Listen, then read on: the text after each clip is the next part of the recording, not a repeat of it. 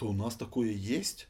Я говорю, ну, пока еще немножко есть. Ну и кричат, смотрите, мы нашли детеныша гадюки. И он перепугался, и я перепугался. Такой, вау, твоя фотография на обложке канадского журнала. Вообще караванерское движение для детей как развитие это очень мощный инструмент. Я оглядываюсь, огромный самец оленя вылетает на эту поляну, на пригорок. Де зупинився там и Хилтон.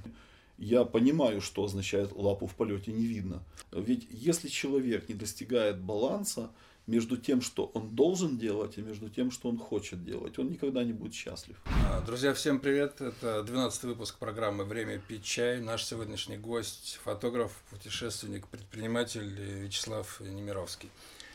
Привет, Слава. Доброе, доброе утро. Вот, друзья, нас можно смотреть как в YouTube, так и слушать на всех а, платформах а, с аудиоподкастом. Пьем мы сегодня шупуэр Доброчел. Не знаю, как нравится, не нравится. Попробовал, как оно. Да, интересно довольно-таки. И первый, конечно, свой вопрос. Я хочу начать вообще тему фотографии. Она мне очень интересна, потому что как бы вот, например, в моем окружении вроде фотографов э, достаточно, ну, людей, которые называют себя фотографами, но это какие-то больше съемки там для Инстаграма, э, город, городская съемка, свадьба, там еще что-то. У тебя очень необычное направление, для меня, по крайней мере, в фотографии. Это анималистика, дикая природа, фотоохота. Э, интересно, как вообще пал твой выбор на это? Э, я, наверное, отвечу, может быть, даже, может быть, даже для тебя неожиданно будет. Значит, сложилось, э, сложилось следующим образом. Естественно, что ну, все мы, когда впервые взяли фотоаппарат в руки, а я взял, наверное, его лет 8, вот, все мы, наверное, мечтали фотографировать, э, уметь фотографировать людей. Вот, и все мы, наверное, с детства, нам только дай фотоаппарат в руки, и мы хотим сфотографировать какого-то кузнечика. То есть вот что-то такое у нас заложено. Вот. А, когда-то, когда это были пленочные фотоаппараты, естественно, что в детстве это все зависело от родителей. Там позволят, не позволят какую-то пленочку купить лишнюю. Потом уже с возрастом, ну я помню, допустим, институт, к примеру, если взять, ну в школе очень туго все было с фотографией, вот, а потом, если взять уже институт, то, ну вот я как сейчас помню, то есть при, для молодого человека при стипендии 50 рублей – советских. Я сейчас не вспомню, это была нормальная стипендия или повышенная, вот не вспомню, врать не буду. Но вот из 50 рублей вот надо было купить себе на месяц там, скажем, хотя бы две пленки по 24 кадра, к примеру. Э, и должны остаться деньги, там, пожарить какую-то селету, селедку в гостях с ребятами в общежитии, да, которая пахнет потом на весь этаж. И вот эта э, ограниченность ресурсов, когда у тебя на месяц есть, допустим, две пленки по 24 кадра, она очень сильно дисциплинирует, и ты становишься избирательным. То есть ты начинаешь думать над тем, что ты хочешь сфотографировать. Не просто набить там тысячу кадров, как угу. сейчас люди это делают цифровыми фотоаппаратами, а потом сидеть сутками за компьютером, протирать штаны и все это выбирать и выбрасывать в мусорку. А, естественно, ты думаешь над ценностью каждого кадра. И ты сам себя постоянно спрашиваешь, что ты хочешь снять. И таким образом у тебя формируется какая-то шкала ценностей, то есть происходит ранжирование вот этих твоих приоритетов. Угу. И ты начинаешь понимать, что на первом месте э, я тогда путешествовал уже очень много, то есть э, я с 15 лет э, в походах, в горах, в походах, притом были и большие очень походы в том возрасте. Не знаю, честно скажу, я не понимаю, как нас родители отпускали там, в походы на 28 дней по Украине. Это пешие походы с рюкзаками, с одним руководителем, да. Вот. Э, естественно, хотелось иметь при себе фотоаппарат, и, наверное, вот, вот эта причастность э, в походах к природе, соприкосновение с природой, оно, наверное, определенным образом влияло на формирование э, двух направлений. Это пейзажная фотография и анималистика. Естественно, что имея в руках там простенький пленочный какой-то фотоаппаратик, типа там, э, понятно, что были у нас там и смены 8М, и там Вилья Авто вообще считалось тогда вау, там продвинутым фотоаппаратом. Ну, когда до Зенита уже руки добрались, это, это космос просто был. Угу. Вот. Но, тем не менее, ни с одним из этих фотоаппаратов мне не удавалось сфотографировать э, в том возрасте там, ну, ни одно животное. Поэтому говорить о том, что э, у меня могло сразу сложиться какое-то отношение к анималистике, ну, нет, не было ресурсной базы для этого никакой. Но мечта была. Мечта была, я видел фотографии других людей, я мечтал об этом. И все же мы помним еще, да, что со времен Советского Союза был даже такой советский вариант э, фоторужья. Угу. Зенит с прикладом, э, с объективом то ли, то ли Юпитер 300, то ли Гелиос 300. Ну, неважно сейчас, кто, кто в теме, тот поймет. Главное, что все это было с прикладом, с упором в плечо, и называлось оно фотоснайпер в чемоданчике. Я, кстати, вот последний такой свой комплект э, такого зенита, фоторужья с прикладом, продал друзьям буквально, по-моему, лет 10 назад, такой в идеальнейшем состоянии. Вот. Поэтому э, были такие комплекты, да, но в то время по деньгам это было недосягаемо совершенно, еще там советскими рублями это было все недосягаемо совершенно. Вот. Затем уже, ну, вход в взрослую жизнь, когда уже там стал заниматься, э, ну, я какое-то время жил, работал в Москве, и там у меня не было физически времени заниматься фотографией вообще никак, абсолютно. То есть там 18 часов в сутки был рабочий день, 3.15 подъем каждое утро, какая там фотография, там себя не видишь. Вот. Э, а уже в Украине с 96 -го года, когда я здесь начал заниматься бизнесом, естественно, появились какие-то средства, и захотелось вернуть свои хобби и поставить их уже на какой-то правильный фундамент, э, отнестись к этому осознанно. Ну вот с 96 -го года пошел, пошла вот в рост эта тема, э, так вот осознанно. Дальше, ну что произошло дальше? Дальше, естественно, что рано или поздно, когда ты понимаешь, что у тебя накоплен опыт, э, притом есть, э, я в 2000 году учился э, достаточно таким специфичным вещам, то есть, э, ну, я, я не заканчивал отдельных учебных заведений, но я работал с людьми, которые, благодаря которым я с годами стал еще и профессиональным методологом, и для меня не было проблемой преподавать. Угу. Ну и тут уже включается такое интересное попутно правило, что ты, когда преподаешь, ты попутно сам учишься. Э, процесс преподавания родил в 2000-х годах, родила одну из самых старейших в Украине фотошкол. Фотошкола Квадрат, она по сей день не существует, мы ее ведем ответственно, с удовольствием. Вот. Э, но дело в том, что, опять же, чего хотят большинство учеников, которые приходят учиться фотографии. То есть 90 наверное, 5%, не ошибусь, из них представляют себе мир коммерческой фотографии, это съемка людей. Угу. Естественно, что э, хочешь не хочешь, а фотош, фотошкола, естественно, она как бы все свои основные курсы затачивает под то, чего требует потребитель. Вот. Потом под фотошколой родилась фотостудия, очень многие знали. Я переехал, тогда жил в Житомире достаточно долго, почти 16 лет. И многие знали, у нас в центре города, на, в самом центре города была фотостудия без вывески, которая занималась э, не просто съемкой людей, а которая специализировалась на так называемой взрослой фотографии. Это new жанр, так называемая обнаженная фотография. Это очень тяжелый жанр. Это я с полной ответственностью говорю, что это, наверное, самый сложный из всех портретных э, съемок. Да, это сам, самая сложная разновидность.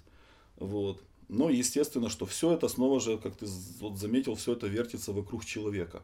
Угу. То есть это съемка человека, хочешь не хочешь, это съемка человека.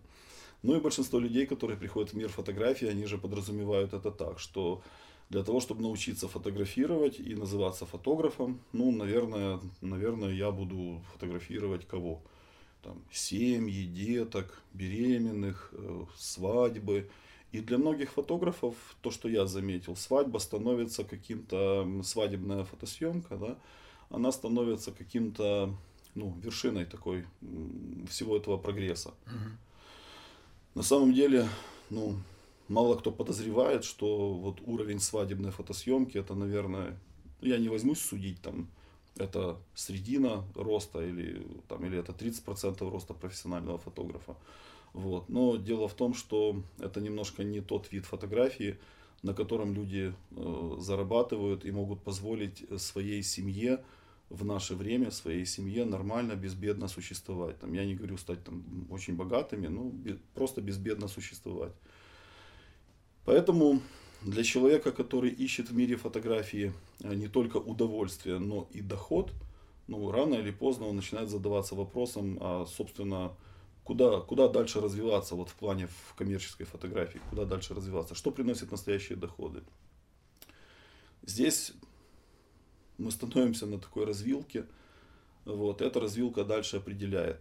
Кто-то из людей навсегда остается, кто-то из фотографов, извиняюсь, навсегда остается с, э, в съемке людей, назовем это условно так, не будем перечислять жанры, сейчас их много очень. Э, кто-то уходит полностью в хобби. Вот.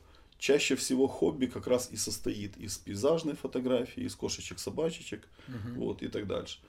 И для очень многих людей, э, которые взяли фотоаппарат в руки, разочаровались в, э, в человеческой фотографии, в, в съемке портретной, да, и заметили, что сколько не фотографируй котиков, э, особенно в наше время там это важно, да, что сколько не фотографируй котиков, котики всегда соберут больше лайков, чем, да.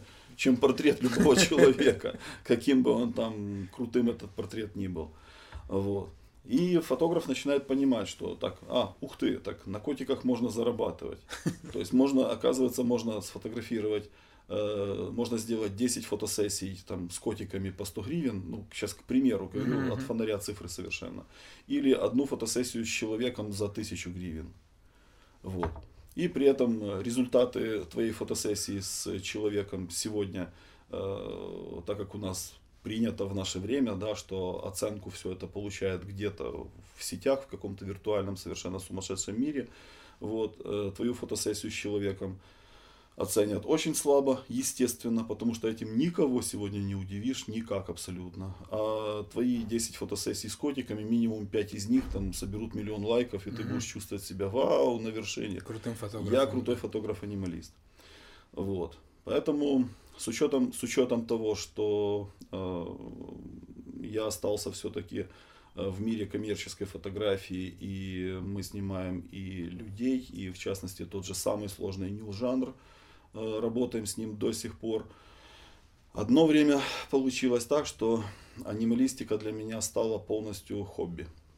Mm-hmm. Вот. Притом это не та анималистика, о которой я только что вот рассказал, э, на, на стезю, на которую становятся многие фотографы, кошечки-собачечки.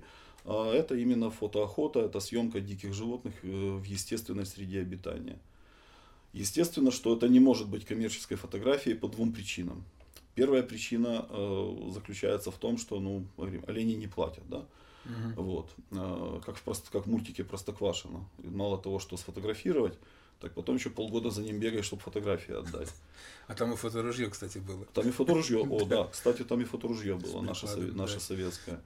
Вот. Э, ну, есть и вторая причина. Дело в том, что мы не можем э, тягаться с зарубежными фотографами, э, в том смысле, что у них есть возможность, заплатив там какие-то совершенно символические там, 9 евро, не знаю, там в каких-то случаях 25 евро, получить разрешение забраться с палаткой в какой-нибудь там канадский национальный парк, вот, прожить там неделю, а если, а если еще заплатить за услуги гида, так это вообще там просто бомба, и человек за эту неделю там наснимает такой материал, который будет продаваться по всему миру. Угу. Вот. Э, ну, у нас это невозможно. Во-первых, у нас э, такое направление, как природоохранные территории с услугами для фотографов, только-только буквально вот пару лет как э, проснулись.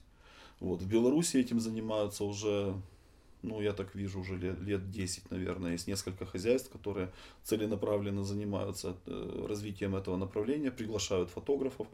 Э, создали прайс платных услуг, и фотографы там со всего мира охотно этим пользуются. У нас сейчас только первые, первые ласточки. Под Черниговым появилось хозяйство, где можно поехать э, пофотографировать. Но, опять же, у нас нет того э, многообразия видов диких животных, как в тех странах, где проживают самые там, в мире успешные фотографы-анималисты. Поэтому конкурировать в этой области ну, крайне сложно. Может быть, там хотелось бы, да, чтобы э, где-то печатались какие-то там календари с моими оленями или там дикими кабанами. Вот. Но э, конкурировать очень сложно. Поэтому получается в итоге так, что ну, пусть из 100 самых лучших моих работ, которые, которые я отберу из тысяч, да, как самые лучшие, ну, пускай из них там 20 где-то печатается. И ты такой, вау, там, твоя работа появилась на глянцевой обложке какого-то европейского журнала. Потом там, через год, например, там случайно тебе друзья сбросили фотографию, ты такой, вау, твоя фотография на обложке канадского журнала. То есть при всем изобилии в Канаде охраняемых mm-hmm. территорий, фотографов, э, доступности техники и всего остального, это такой, ура, мою взяли. Их не взяли, меня взяли. Вот, и ты в этих случаях такой говоришь, вау, э, их не взяли, меня взяли, ну, хотя, правда, жизнь немножко другая. То есть, их взяли до этого 24 раза на глянцевую обложку, а тебя взяли один раз за 5 лет. Угу. Вот, но, тем не менее, все равно приятно. Есть, конечно, отдельные какие-то случаи, которыми там можно гордиться, когда твои фотографии попадают, например, на государственные коллекционные э, монеты, выпускаемые, ну, той же Канадой, например, в чистом серебре выпускаемые.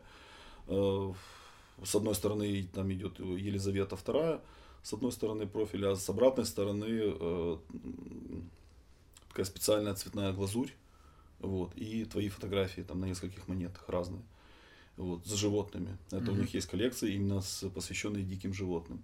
Да, это супер круто, просто круто. Опять же, Канада страна, в которой нет недостатка с фотографиями диких животных. И когда твои фотографии попадают на несколько монет коллекционных, эти монеты расходятся э, там, по всему миру, там тиражи очень ограниченные, за ними охотятся нумизматы.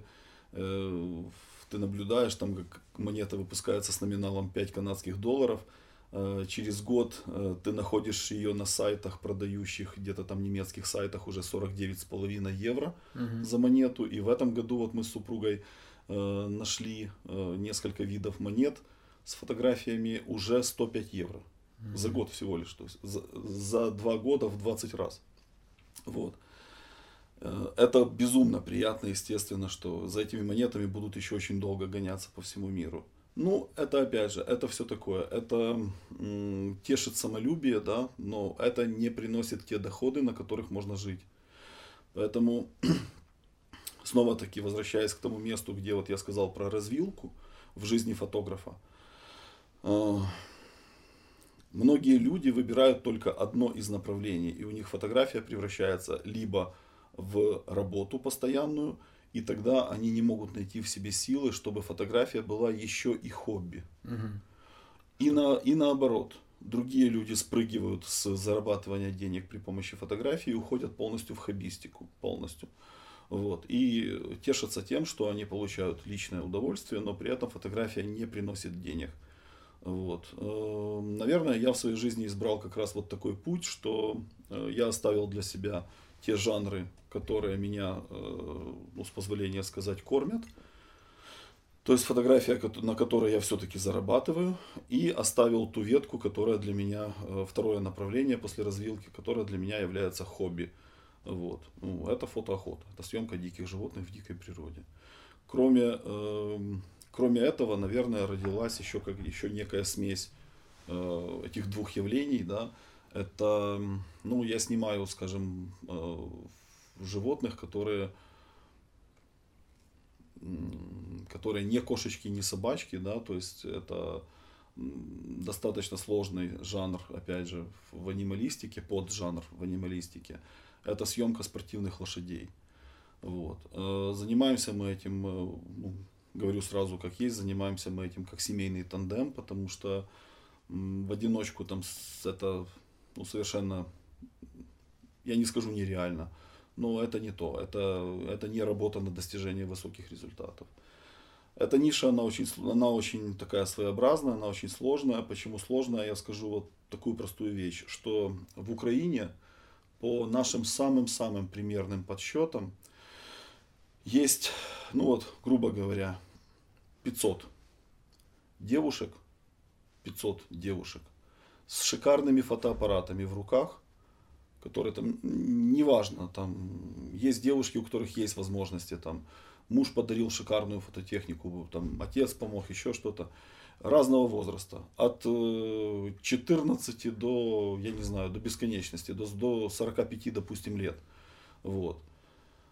Человек 500 по самым примерным оценкам, которые обзванивают э, все абсолютно скажем так, э, точки, которые существуют в Украине, которые так или иначе связаны со спортивными лошадьми и э, предлагают свои услуги по формату TFP. TFP это, кто не в мире фотографии, это смысл следующий. Я э, делаю, я тебе оказываю фотоуслугу, назовем это так, бесплатно. Угу. Я отдаю тебе материалы съемки, но получаю от тебя право пользоваться этими фотографиями, как я захочу. Угу. То есть захочу календари с них напечатать, напечатаю. Вот. То есть при, примерно вот так. TFP бывает там на разных совершенно условиях, но общий смысл примерно такой. То есть там не фигурируют деньги. Угу. Вот в чем смысл.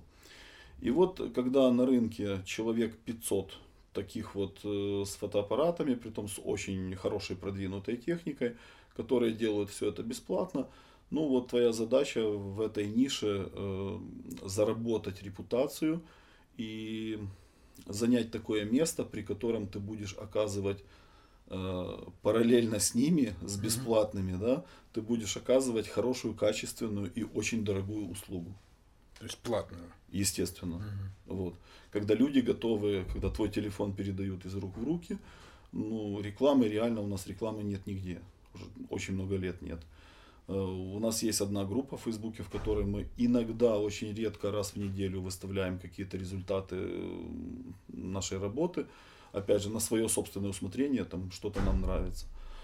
Но у нас нигде нет рекламы, абсолютно мы не продвигаемся нигде и никак. И на фоне вот всех вот этих 500 пар бесплатных рук, совершенно бесплатных рук, твоя задача заработать репутацию, добиться того, чтобы без рекламы тебя заказывали, чтобы тебе, э, когда ты высококлассный фотограф, тебе оплачивают дорогу в два конца, тебе абсолютно без разницы, в какой город ты едешь.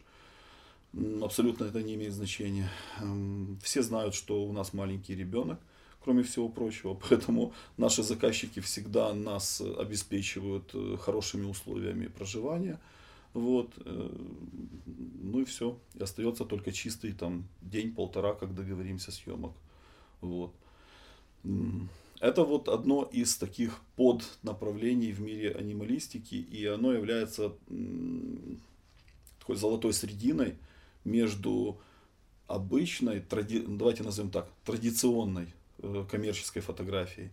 Это всевозможные, всевозможные человеческие съемки. Угу. Вот. И между совершенно бесплатной хоббистикой, там, где надо, э, собственно, выждать, э, высидеть, пережить с адреналином, получить это удовольствие, вот, и получить свой трофей в виде фотографии там, кабанчика, оленя, лани, да, косульки, лисички, зайцев и так дальше. Да, к сожалению, у нас не так богат мир дикой природы в Украине. Но хотя еще есть на что посмотреть. Очень многие фотографии, я уже столкнулся с тем, что у нас знакомые спрашивают, а где это снято? Угу. Я говорю, в Николаевской области. Это у нас такое есть? Угу. Я говорю, ну, пока еще немножко есть. А это где снято? Я говорю, там, в Житомирской области. Да ну. То есть, ну, вот примерно вот так, реакция такая. То есть люди видели, ну, люди за свою жизнь видели лося только там один раз в журнале, там возле какой-то статьи. Угу. Все. А, представить себе, что ну, можно организовать, например, при желании можно организовать тур с совершенно ограниченным количеством людей, ну, к примеру, там 2-3 человека. Вот, потому что ну, это очень сложно. Самые интересные животные, они же, естественно, и самые осторожные. Угу. Вот, и пока еще можно живьем в бинокль полюбоваться, пока еще есть такая возможность. А в вот. долго приходится сидеть? Ну, по-разному. По-разному. Почему? Долгое Почему у нас э, вот именно в мире фотоохоты, да, почему почти нет э, единомышленников, сколько раз пробовали ребята ездить. Я говорю, давай, даже, даже фотоаппарат даю. Ну, есть запасная техника, даже фотоаппарат даю, ну просто погнали.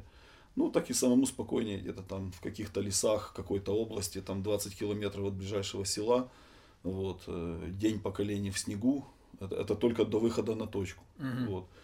И, ну вот, 4 часа на, на искусственном настиле, привязанные, сейчас не буду в подробностях рассказывать, то есть при, привязанные поперечины на деревья, вот, э, на них там просто брошена запасная куртка, и вот мы сверху лежим, вот, и ждем. Э, ждем кабана, то есть должен был, это был январь месяц, и должен был выйти сикач, как раз это период, э, брачный период у них. Вот, э, и должен был выйти. Естественно, что до этого происходит изучение троп, направлений перемещений, есть у сикачей меточные тропы и так дальше. И я точно знаю, что вот он должен выйти. Ну, кабан это очень такое интересное животное, при всей своей внешней простоте, у них шикарный нюх, там в десятки раз тоньше, чем у собаки. Угу. Вот.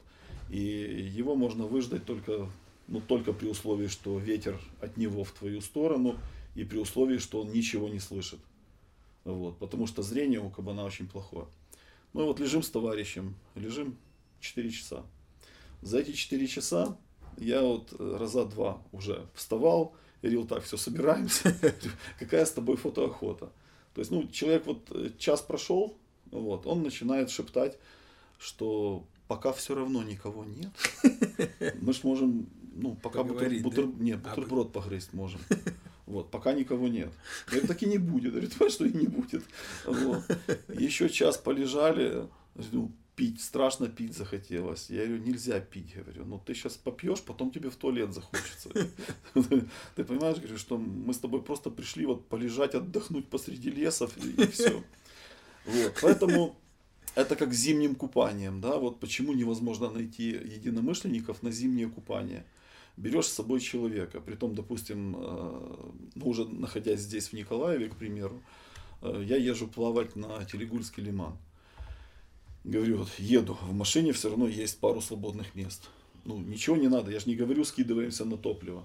Просто прыгай, бери полотенце, прыгай и погнали. Хочешь, бери термос с собой и, угу. и погнали. Вот. Да, хорошо, но это все ровно на один раз. То есть после первого раза, со второго и дальше уже начинается, ну, не знаю, ну, ну, ну давай в следующий раз, ну, ну, не сейчас и так дальше. Ну, примерно то же самое с фотоохотой. То есть полдня где-то, скажем, там в засадах побыли, еще день где-то преследовали, я помню, допустим. Вот я когда один иду, я спокойно, вот трое суток я спокойно преследовал лосей. То есть трое суток в Житомирской области я иду по лесам, идет мягкий-мягкий легкий снежок. И все трое суток передо мной абсолютно свежие следы нескольких лосей. Угу. И вот это вот твое чувство такое, ну вот, еще немного, вот, вот, вот светлеет просека впереди, и я увижу, хотя бы темные пятна увижу на горизонте. И вот так три дня. Вот. Ну, с ночлегами, соответственно. Да, да. Я думаю, вообще трое суток просто идешь такой. Не, не, ну ночью, ночью ты лося вообще не увидишь в лесу, даже если там очень лунная ночь. Вот, потому что верх лося полностью темный, он сливается. Ну, природа все продумала как надо. Вот. И потом уже вырабатывается своя тактика, естественно, и потом ты начинаешь уже понимать, что, ну, нет, дружище, так говорят, так ты слона не продашь, да, есть такая пословица народная, ну, так ты лося не снимешь. Вот. Лось зимой он рога сбросил, он очень осторожный до следующего гона. Вот. Поэтому, допустим, мои удачные фотографии, фотографии с лосями, это э, нанятые, нанятая в деревне лошадь по кличке Зирка, mm-hmm. вот, с, сначала с санями и с дедушкой-проводником, вот, mm-hmm. а потом без саней и без дедушки-проводника. Ну, там лошадь такая, она простая, деревенская, угу. такая лошадь, лошадь, лошадка, коня, коняка. Вот. Это главное правильно ее ногами потрогать, и она просто пошла чалап, чалап, чалап, чалап. Угу. И животные ее не боятся. Угу. Вот. Но к этому надо было прийти. То есть, опять же, это как для фотографа-анималиста, это некий такой путь эволюции. Вот. Можно было к лошади рога подобрать сброшенные, к лошади приделать и не ну, париться. Тогда самцы лосей не поймут, они же зимой все без рогов. Вот, они же не поймут, как это, кто, кто это тут альфа-самец в лесу. Вот. Ну, есть и другая проблема, то есть, снова-таки, все дикие животные, они же определяют э, окружающий мир, э, там, не знаю, очень большой процент их мировосприятия состоит из запахов. Поэтому лошадь для них, хоть она и деревенская, хоть она и зирка, но все же это, по их меркам, это все же кобыла. Вот. Поэтому очень часто бывает так, что, допустим, э, в теплый период вот, э, самцы, самцы лося ну, могут идти на запах лошади, на запах кобылы, могут идти, фыркать, гудеть, как они это умеют. Вот, и все, там лошадь в шоке, все, лучше сразу уходить в сторону деревни. Вот. Ну, вот такие. Конечно, истории миллион, это что я снимаю по всей Украине, начиная от э, Карпат, если брать так слева направо, начиная от Закарпатья даже, не Карпата, Закарпатья, и даже вот начиная с тех мест, э, там, Хуст, и, и, и даже еще чуть дальше Хуста. До Чопа только не добрались. Вот мы в этом году планируем еще там буквально до самой грани, границы добраться. Изучаем очень много мест интересных, изучаем. Львовская область, Житомирская область, вся Хмельницкая, Винницкая, само собой. В Черкасской э, часто снимаем. Вот. В Полтавской были, Днепропетровская, Запорожская. В Харьковской никогда не был. Вот э, сколько собираюсь в Харьковскую область э, поснимать гадюку Никольского, вот, угу. ту, которая большая, до метра, которая вырастает черная. Она в Харьковской области? Да, у них очень ограниченная популяция, то есть, ну, она есть немножко в соседних областях, но это такое, это там один случай там за три года, там кто-то увидел, встретил, еще и спорят, она не она. Угу. Вот, потому что как бы с обыкновенной гадюкой все понятно, неважно, она рыжая или черная, ну, она больше 55 сантиметров, ну, 60 максимум в дикой природе не вырастает, не бывает. Все, что больше, это все не гадюка. Вот. А именно вот конкретная цель есть, допустим, поехать поснимать такое животное уникальное, пока оно еще есть. Вот. Ну и есть много разных планов. Опять же, зависит, конечно, ну, видите, как хотим мы этого или не хотим, многое зависит еще и от политики, потому что ну, есть у нас э, свои э, интересы, как у фотоохотников, как у людей, которые любят дикую природу, есть у нас свои интересы и на той же тендре, и на том же Кинбурне, и на той же Арабатской стрелке, и на рядом расположенных озерах. Вот. Ну, политика может этому, конечно, мешать очень сильно, очень мощно. Но ничего. То есть главное уметь как-то уметь работать там, куда есть доступ. Вот. Потому что жаловаться можно на все что угодно, ведь э, мир развивается, и для фотографов-анималистов он не всегда развивается в лучшую сторону. Угу. То есть от того, что, например, природоохранные территории становятся более организованными и доступ в них более закрытый, ну, это хорошо, что люди не лезут туда с двумя ящиками пива, с одной стороны. Но с другой стороны, это плохо, что для того, чтобы мне туда попасть с палаткой на трое суток и где-то в засаде высидеть э, свои трофеи, в том числе мы и ученым помогаем с учетом, кстати, угу. с учетом поголовья тех или иных животных мы очень сильно помогаем. Вот. Но, тем не менее, для нас это все уже препятствие. Были случаи, когда дикие животные нападали или может, кусали какие-нибудь змеи, пауки? Были случаи, но у меня есть укус э, в, в левую ногу в, обла- в область голени, да, это называется. До сих пор это выглядит как э, какое-то очень странное пятно под кожей.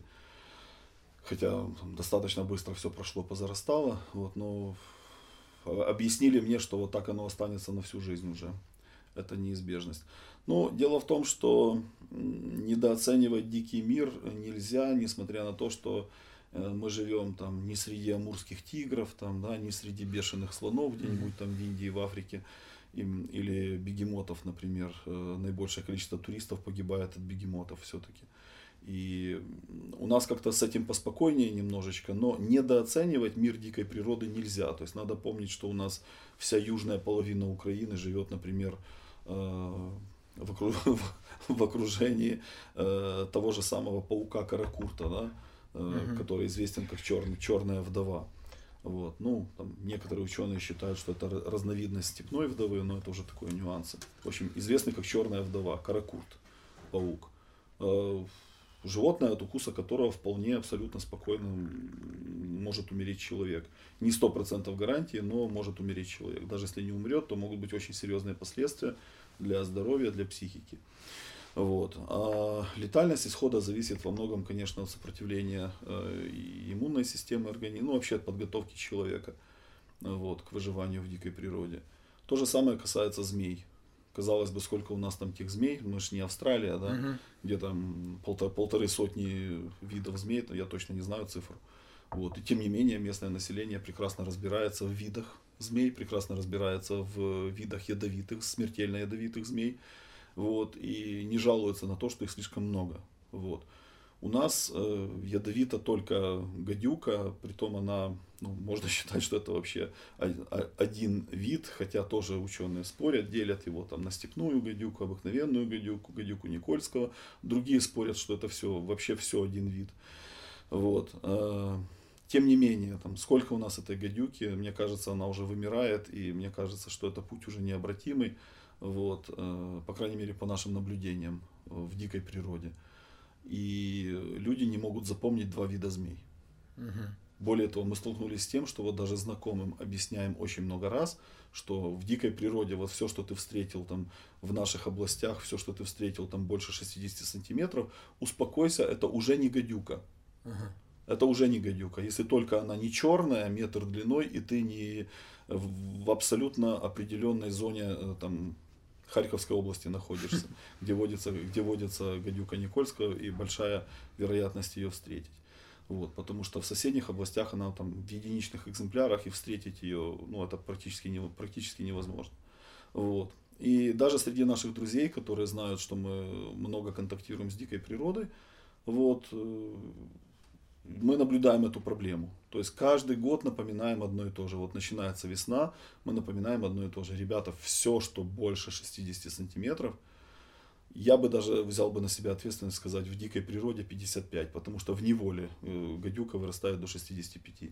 Вот. Э, все, что больше 55-60 сантиметров, это не гадюка, не надо на нее топать ногами, бить ее палкой и так далее. Естественно, что ну, очень обидно, когда мы приезжаем на Телегульский лиман, я издалека вижу группу молодежи, которая палками бьет что-то на земле. У меня первая же мысль, что все убивают, какое-то какое бедное несчастное животное добивают. Подъезжаем ближе, в общем, ну, замочили краснокнижного полоза. Угу.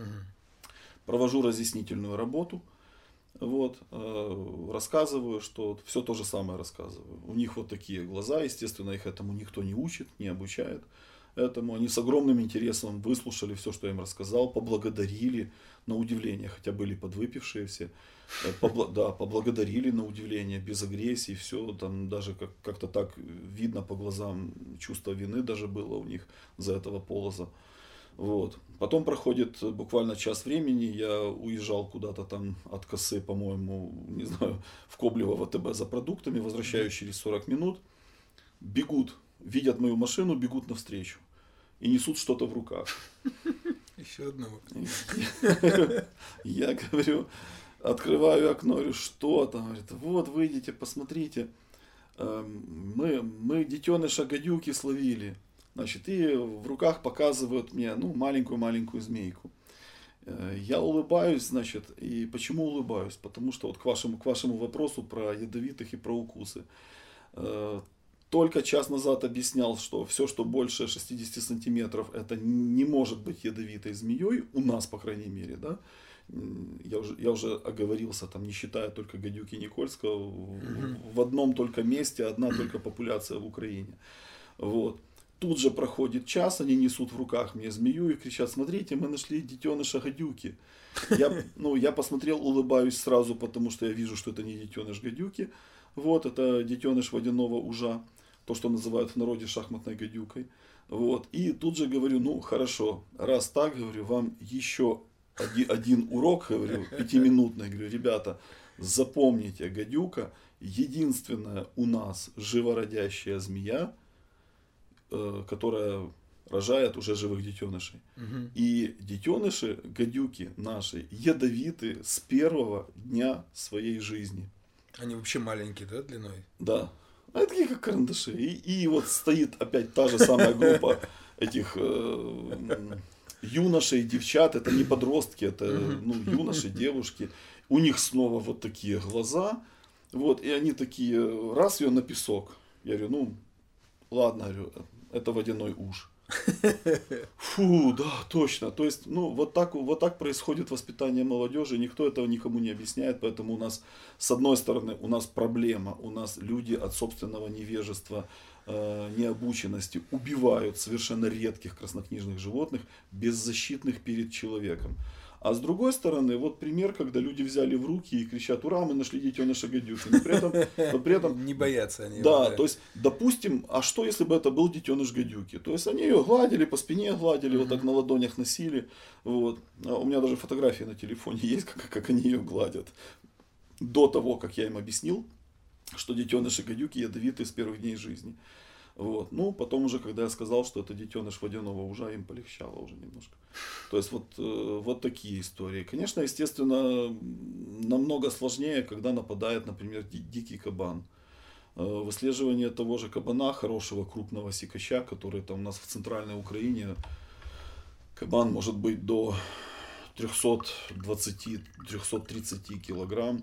Э, Я вот егерям даже привозил, показывал размер следа рядом со своим ботинком 46 размера, показывал размер сле- свежего следа кабана. Ну вот егеря сошлись на том, что это хороший такой самец, килограмм 330.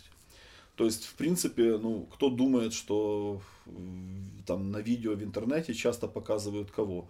Самки с поросятами где-то там дорогу перебегают, по Мгм. полю бегут, еще что-то, еще что-то. И то самки при даже своих не- относительно небольших размерах, если они с малышами, они бывают очень агрессивны, очень. Эм, Кабан, самец, э, половозрелый самец, э, сикач, он одиночка, он никогда не живет со стадом. Со стадом может жить только больной самец или покалеченный самец может жить со стадом. Вот. А половозрелый самец не живет со стадом, это одиночка. И когда фотограф выслеживает такое животное, кабан, лось, волк, эм, ну, естественно, что он должен быть... э, во- Во-первых, нужно изучать поведенческие модели животных. Это ж не просто ты пришел в природу, да, и, и кабан, привет, там, Сейчас я тебя Сейчас я сфоткаю, тебя да? сфоткаю, да. То есть, ну, надо помнить, что ты врываешься на чужую территорию, во-первых. Э, Они живут там испокон веков, то есть э, они не понимают вообще, чего ты от них хочешь. Зачем ты здесь появился со своим запахом, со своими звуками, с, с этой щелкающей техникой какой-то стрекочущей. То есть они не понимают этого всего. Вот. Ну, а если люди еще там костер в лесу развели, еще что-то, ну, для животных это шок. Мгм. И для некоторых животных это все вызывает агрессию. То есть незнакомые вещи, если просто издалека, э, то большинство диких животных спокойно обойдет. Но если животное вышло, внезапно вышло на тебя и само того не ожидая, допустим, тот же кабан с очень плохим зрением, вот, и, допустим, ветер не в его пользу, Мгм. плюс солнце ему в глаза, например, плюс ветер не в его пользу. Вот. И он вышел, и вот э, остается 20 метров, он видит перед собой человека, а человек для него это потенциальная опасность жизни. Вот, то, в принципе, ну, самец абсолютно запросто может, э, как шел, так может и пойти вперед, только иклами убрать препятствия с, э, со своего пути. Сколько в мире охотников, не фотоохотников, а обычных охотников, да, сколько таких историй, что кабан как шел по своей меточной тропе, ну вот так прямо и пошел, убрал человека с тропы, и вот одним движением так вот от бедра до грудной клетки вот так распотрохал, и ну, как шел, тут даже не остановился. Просто себе- Быстро или... ну, т- рысью, тум-тум-тум-тум-тум. То есть убежать не- не- невозможно. Не, нет, нет, нет. Кабан это очень проворное животное, он спокойно перепрыгивает. Опять же, вот это как с медведем. Вот эти все наши сказочные из книжек из детства, из мультиков из детства, да. Медведь, который там с Машей в мультике. Вот. В который- развалку ходят, да? Да, да, да, уволень такой, добрый уволень такой. Ну, мы же понимаем, что это все сказка, в природе это все не так, иначе эти животные, они бы не выживали. Если бы они такими были, они бы не выжили даже там три дня в той дикой природе. Поэтому, ну, надо помнить о том, что кабан это очень проворное животное, взрослый огромный кабан. Ну, что такое 330 килограмм? По сути, это бык, это бык, только на коротких ногах. Вот такой кабан спокойно перепрыгивает ограды высотой 2,5 метра. Охренеть. Просто с места, не с разбегу, с места. Вот он встал, посмотрел, примерился, вот хоп, прыжок и пошел, все. Вот. Эм, Потом, допустим, ну, тот же самый медведь, к примеру, да, вот э, я наблюдал картину, когда э, я не знаю почему, вот я в Карпатах наблюдал за медведем, у меня есть его фотография в итоге. Э, Там такой смешной случай, когда мы оба перепугались, и он перепугался, и я перепугался. Вот. И у меня есть случай такой, что я наблюдал за медведем и совершенно не понимаю, почему он, то ли он что-то с чем-то перепутал, но он э, атаковал передними лапами, атаковал куст, э, вот эта сосна верхонка в Карпатах растет, которая жереб Мгм. называется. И вот он почему-то атаковал куст этого жерепа и отбежал, побежал дальше. То, то ли что-то ему запахи какие-то не понравились, то ли не, непонятно. И когда ты видишь скорость вот этих движений, когда лапу в полете не видно, то есть mm-hmm. он наносит удар, лапу в полете не видно. То есть я человек, который половину своей жизни занимался восточными единоборствами, я понимаю, что означает лапу в полете не видно. То есть ну, мы, мы, да, мы привыкли к тому, что вот Мишка, он такой, там где-то в зарослях идет, переваливается с лапы на лапу. Малину Во- ест. Во-первых, да, малину ест, любит малину. Во-первых, э, у них э, очень уникальная шерсть, которая играет вместе с кожей. Это вводит в заблуждение. Потому что если медведя обрить наголо, то я думаю, что большинство людей от увиденного просто обалдеет, чтобы не сказать ярче. Просто обалдеет. То есть это машина из мышц. Угу. То же самое будет с кабаном. У кабана настолько специфическая шерсть, что вот мы смотрим на кабана, ну, такое темная небритая свинья. Вот. На самом деле, если кабана побрить, я думаю, большинство людей просто вот просто прозреют. Это махина. Вот. Естественно, что когда смотришь на домашнюю свинью, да, у нее плечевой пояс, ну, примерно такого же, такой же ширины, как, э, как попа, да, как кости mm-hmm. таза, как попа. Примерно одинаковой ширины. Когда ты смотришь на кабана, даже на самку, я не буду говорить уже про самца, даже на самку, когда ты смотришь на кабана, ты прекрасно понимаешь, что даже у самки плечевой пояс минимум в два раза шире, чем таз, чем mm-hmm. попа, минимум. Я видел, как дерутся самки. У меня есть фотографии, как дерутся самки. Ох, такие, как два качка волосатых. Такие, вообще, там такие треугольники такие вообще. А тогда стоит на земле возле поросят ничего особенного. Потому что шерсть очень сильно сбивает с толку шерсть, так же, как с медведями. Вот. Ну и разные ситуации, опять же, к казусным, да, когда лось нападает. У меня когда-то был мотоцикл э, Suzuki DR. Это, кто знает, это эндуро мотоцикл для бездорожья. Я его когда-то специально покупал для того, чтобы налегке с рюкзачком, с фототехникой можно было быстро выскочить в лес, там где-то его положить ветками, присыпать. Uh-huh. Вот, э, или как я еще в свое время делал. У меня мотоцикл был очень яркий. Э, во-первых, он был бело-желтый, во-вторых, он был весь в спортивных наклейках ярких. Ну, рекламные наклейки uh-huh. все эти там, как обычно. Мобил, Монстр там и так дальше. Вот. Я его просто ставил на поляне и в сидушку вкладывал картонку с надписью тронешь, прострелю колено. И, и уходил спокойно, на полдня уходил. Вот. То есть, я человек, который окажется возле мотоцикла, прочитав записку, ну, наверное, начнет оглядываться, угу. скорее всего. Вот. Э, приезжаю на поляну, э, я как раз снимал оленей тогда в период, в брачный период, в период гона оленей. Закончил уже день, э, завел, завожу мотоцикл. Ну, у эндуро мотоциклов, у них у всех звук работы двигателя примерно одинаковый такой пу-пу-пу-пу-пу-пу-пу-пу, вот такой. В чем специфика этого звука? Он, за, он через деревья этот звук, он слышится как стрекочущий этот звук. И я уже сколько советовался со специалистами, почему такое могло происходить. Мы пришли к выводу, что когда самцы лося или оленя слышат стрекочущий звук, они начинают его преследовать и бросаться на него, он их бесит, потому что они в этот период раздражаются, когда кто-то из самцов ломает рогами, ломает деревья, ломает ветки. Угу. То есть они же э, ищут бои в этот период. Вот. И вот такие тоже казусы бывали, когда я уже там завел про... мотоцикл, прогревается, стоит бу-бу-бу-бу-бу. Вот. Я уже складываю фототехнику, фотоаппарат выключил, там крышечку на объектив одел. Вот. Только беру застегивать молнию сумки, и у меня вот так сзади за спиной слышу только тудун, тудун, тудун. Я оглядываюсь, огромный самец оленя вылетает на эту поляну, на пригорок, тормозит вот так передними ногами, аж копыта в землю под листья въехали. Вот, это ж осень. Вот, тор- тормозит прямо такой, как вкопанный. Раз такой шасси выпустил, затормозил. У него у самого вот такие вот глаза, и вот он стоит 5 метров от меня. Не вот. понимает, да? Да, и а я выхватываю. Ну, я по, по его поведению, ну, во-первых, мотоцикл очень яркий. Угу. Во-вторых, ну, явно ж он запах уже почуял угу. выхлопных, ну и так далее. И я понимаю, что он уже дальше не пойдет, потому что для него все шок. Угу. В данной ситуации для него супер шок вообще. Вот. Я обратно достаю фотоаппарат вот, двумя руками, одним движением, что-то снимаю крышку, включаю фотоаппарат, а он уже раз, развернулся и уже убегает. И делаю несколько кадров ему в спину. Вот. Ну, такое вот бывает на память. И видно по фотографиям, э, там явно видно, что самец э, культурно выражаясь, э, там очень видно, что он сексуально озабоченный. И еще что интересно, на этой фотографии вот четко видно, э, самцы, они перед выходом на бой, они очень долго ходят, у них есть любимые лужи в лесу с водой, они их вытаптывают, они мочатся туда, и они утром перед боями вываливаются в этом болоте. Угу. Я так думаю, что и им это помогает вот как-то вот в этом запахе гормонов, вот как-то вот выходить на бои, искать самок и так дальше.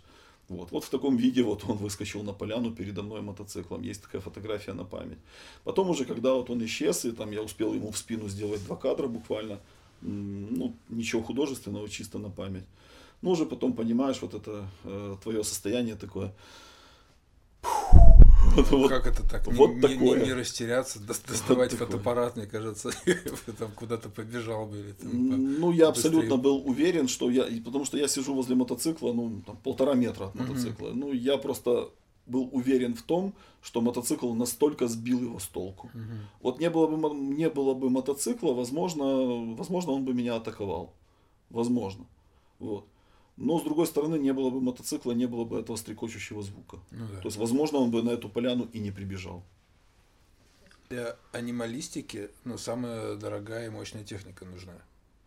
И за счет э, коммерческой съемки, э, получается, идет как э, зарабатываются средства для того, чтобы заниматься хобби, чтобы понимать, покупать такую технику. Так это выглядит? Вот специфика заключается в том, что действительно это, это выглядит как парадокс что для самой-самой бесплатной хоббистики, э, то есть то, что не приносит денег, а приносит только удовольствие, э, действительно, да, нужна очень мощная, очень дорогая техника.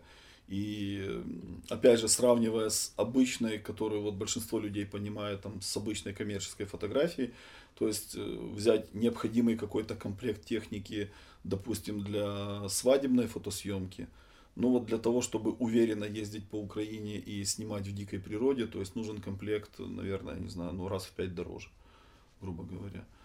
Вот, потому что, опять же, ездишь на большие расстояния, всегда нужна запасная техника, то есть, ну, но это не означает, совершенно, кстати, не означает, что вход, э, вход в этот вид хобби, да, только через большие растраты. Совершенно не означает. Я скажу так, что самые первые, допустим, успешные мои работы в мире анималистики, которые облетели и целый ряд глянцевых журналов, и я помню еще, ну, это, скажем, до, до времен там вот этой вот враждующей политики, э, по-моему, по-моему, по-моему, на Яндексе, если я не ошибаюсь. Там, допустим, вот были работы, которые за одни сутки собирали 8 миллионов просмотров, и больше 4000 оценок за ночь. О. Да. Я еще тогда смеялся, потому что, э, по-моему, у Киркорова там вышел какой-то ролик новый, и он там за месяц собрал что-то там 100 тысяч просмотров. Ну, тогда не было еще там mm-hmm. всех вот этих крутых э, подкастов, как сейчас, там, не было там Птушкина, который способен там за месяц собрать 20 миллионов, там, еще всего этого не было тогда. И я помню, я тогда улыбался, то есть это так, ну, приятно очень. Э, у наших звезд общепризнанных, да, там за месяц там со собрал там каких-то 100-200 тысяч просмотров, а тут фотография за меньше, чем за сутки, за ночь и за полдня, 8, милли, 8 миллионов просмотров и больше 4 тысяч э, оценок. К чему я это сейчас говорю? Значит, важная деталь. То есть это были фотографии, еще как бы мои первые шаги в мире вот этой вот э, дикой анималистики, да, э, wild photo.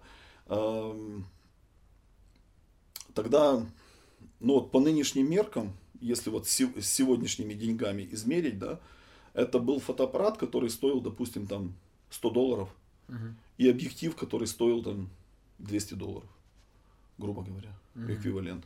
То есть это не была какая-то там безумно дорогая техника, там стоимостью в двухкомнатную квартиру в, в областном центре. А сейчас вот. такая? Э, ну, если вы хотите, да, если вы хотите соперничать с кем-то, ну да, соперничать в хорошем смысле слова. То есть, потому что есть же понятие такое, как эм, качество фотографии, художественное качество фотографии, да, а есть же понятие техническое качество фотографии. И раз уж мы живем в, в век, когда все оцифровано, то требования к техническому качеству фотографии растут каждый год. Угу. То есть сегодня уже никого не интересуют фотографии, в которых там, допустим, сильные шумы, э, которых ты там промахнулся, вот, ну, на тебя бежит дикое животное совершенно, да, а ты думаешь о том, что, ну, хорошая фотография, это фотография, когда у тебя в идеальной резкости ближний глаз животного – ближний к тебе глаз животного угу. в идеальной резкости, то есть оно на тебя уже бежит, угу. а ты думаешь о том, что в идеальной резкости ближний глаз животного, и э, ты, ты еще параллельно думаешь о том, в какой фазе ноги. Ничего себе. Да, потому что абсолютное большинство фотографий, которые снимают новички, вот даже ну, на ком можно потренироваться, там безобидно. Безобидно можно потренироваться на собачках и на лошадках, например, да. И вот абсолютное большинство фотографий, которые снимают новички, у них животные такое впечатление, что вот сейчас зароют мордой в землю. Угу. Вот по большинству фотографий. Вот. Научиться вылавливать фазы, взгляд, поворот головы и так дальше. Я на эту тему часто спорю с э, классическими охотниками. Э, я же сам, кстати, из э, семьи потомственных охотников. Вот. И, может быть, от отца мне передалась вот эта любовь к природе. Дело в том, что вот часто, часто на эту тему в шутку спорим с охотниками, да, в том смысле, что охотнику для того, чтобы, ну, из, извиняюсь, что приходится в, в нашем интервью такое говорить, но вот для охотников, чтобы просто получить трофей свой, убить животное, да, ему все равно, какой там поворот головы и в какой фазе ноги. Ну да. Правильно? Для фотоохотника то есть э, задача усложняется в несколько раз. Не просто точно так же, как охотники, выследить, знать траектории перемещения, знать время в сутках перемещения, знать э, сезоны и так дальше, знать, э, где животные транзитные, где местные, где резиденты, ну, ну, в общем, привычки животных, то есть то, что я называю изучать поведенческие модели, постоянно накапливать опыт, потому что к сожалению, в наше время вот, э, вот эта антропогенная экспансия, вот, вот это вмешать, постоянное вмешательство человека в дикую природу, постоянное желание человека зарегулировать дикую природу, оно приводит к тому, что у нас, допустим, э, все книги, которые были изданы при Советском Союзе о, о поведении животных, о зимовье животных и так дальше, уже, я думаю, две трети из них уже не актуально. То есть животные ведут себя совершенно не так. Э, достаточно э, обратить внимание на то, что сегодня очень много видов диких животных уживаются в населенных пунктах среди людей. То есть зайцев, например, сейчас гораздо больше э, живет в селах среди домов и под домами, между домами. Зайцев живет, не знаю, там, наверное, в сотни раз больше, чем, чем просто вот в полях. В дикой природе, да. Да. Потому что ну, зайцы из поколения в поколение, они же тоже как-то у них это вырабатывается и отслеживается, да, что кто жил в полях, того уже нет. Угу. Они либо отравились благодаря аграриям, угу. либо убиты благодаря охотнику. Вот. А зайцы, которые жили в деревне, то есть они вот, вот, пожалуйста, они живут, живут из поколения в поколение. Ну, вот так это передается, и очень сильно меняются привычки животных. Вот. Точно так же меняются привычки крупных копытных. Вот. Потому что у нас уничтожаются лесополосы, мы это знаем, уничтожаются безбожно совершенно. Э, и привычки крупных копытных тоже очень сильно меняются. Меняются привычки присмыкающихся тоже очень сильно. Вот. Поэтому надо постоянно изучать, надо постоянно этот опыт накапливать. Вот. Ну и охотнику ему уже не надо убегать потом если на тебя бежит животное. А фотоохотнику надо еще думать о том, как, как потом э, спрятаться, ну, как если на тебя. Что касается охотника, я это, я это обычно. Он же его убивает в итоге. Я обычно называю это так. Конечно, в идеале, в идеале, да, было бы ну, круто, если бы охотник выходил э, навстречу животному с тем же арсеналом вооружения, что у животного. uh То есть вот есть у кабана, например, там два клыка острых, да. Ну вот охотник должен выходить на кабана с двумя, с двумя ножами, например. uh то есть, вот, ну, пожалуйста, вот это я считаю на равных.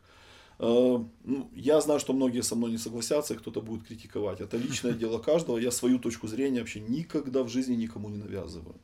Вот. Но фокус в том, что если охотник промахнулся, угу. и если это животное, которое действительно способно быть агрессивным, то есть там медведь, кабан, э, даже тот же самый олень или лось в период гона, вот, то ну, у нас интернет сейчас позволяет, в принципе, можно загуглить, и есть очень такие курьезные случаи, когда охотник промахнулся и очень жестко расплатился за это. Угу. То есть животное отомстило. Вот, отомстило и пошло дальше. Ну, вот. Я знаю, что в Житомирской области много очень таких случаев, потому что там проживает, э, может быть, они в прошлом году они были еще живы, это я знаю точно, по информации от охотников. Там проживает э, два самца кабана, два сикача, огромных до 350 килограмм весов. Их называют свинец.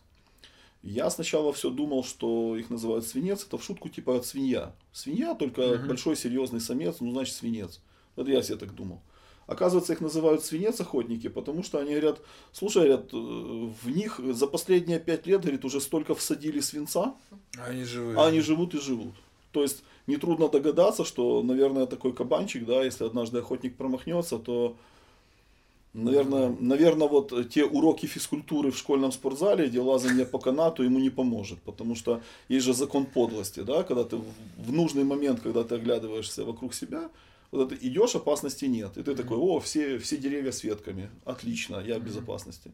Вот. Хотя это так думает человек, который э, давно не лазил по деревьям, очень давно. Это не канат. вот.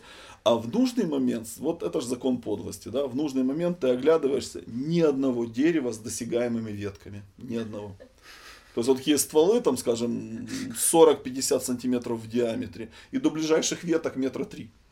А это не канатус. вот. Ну, вот такие вот истории. Поэтому, э, естественно, что надо отдавать себе отчет, как мы вторгаемся в дикий мир, что мы с этим делаем, как мы на него влияем. Э, ну, вот так как за наше поведение перед людьми мы должны всегда понимать, что такое социальная ответственность. Ну, то же самое и перед природой.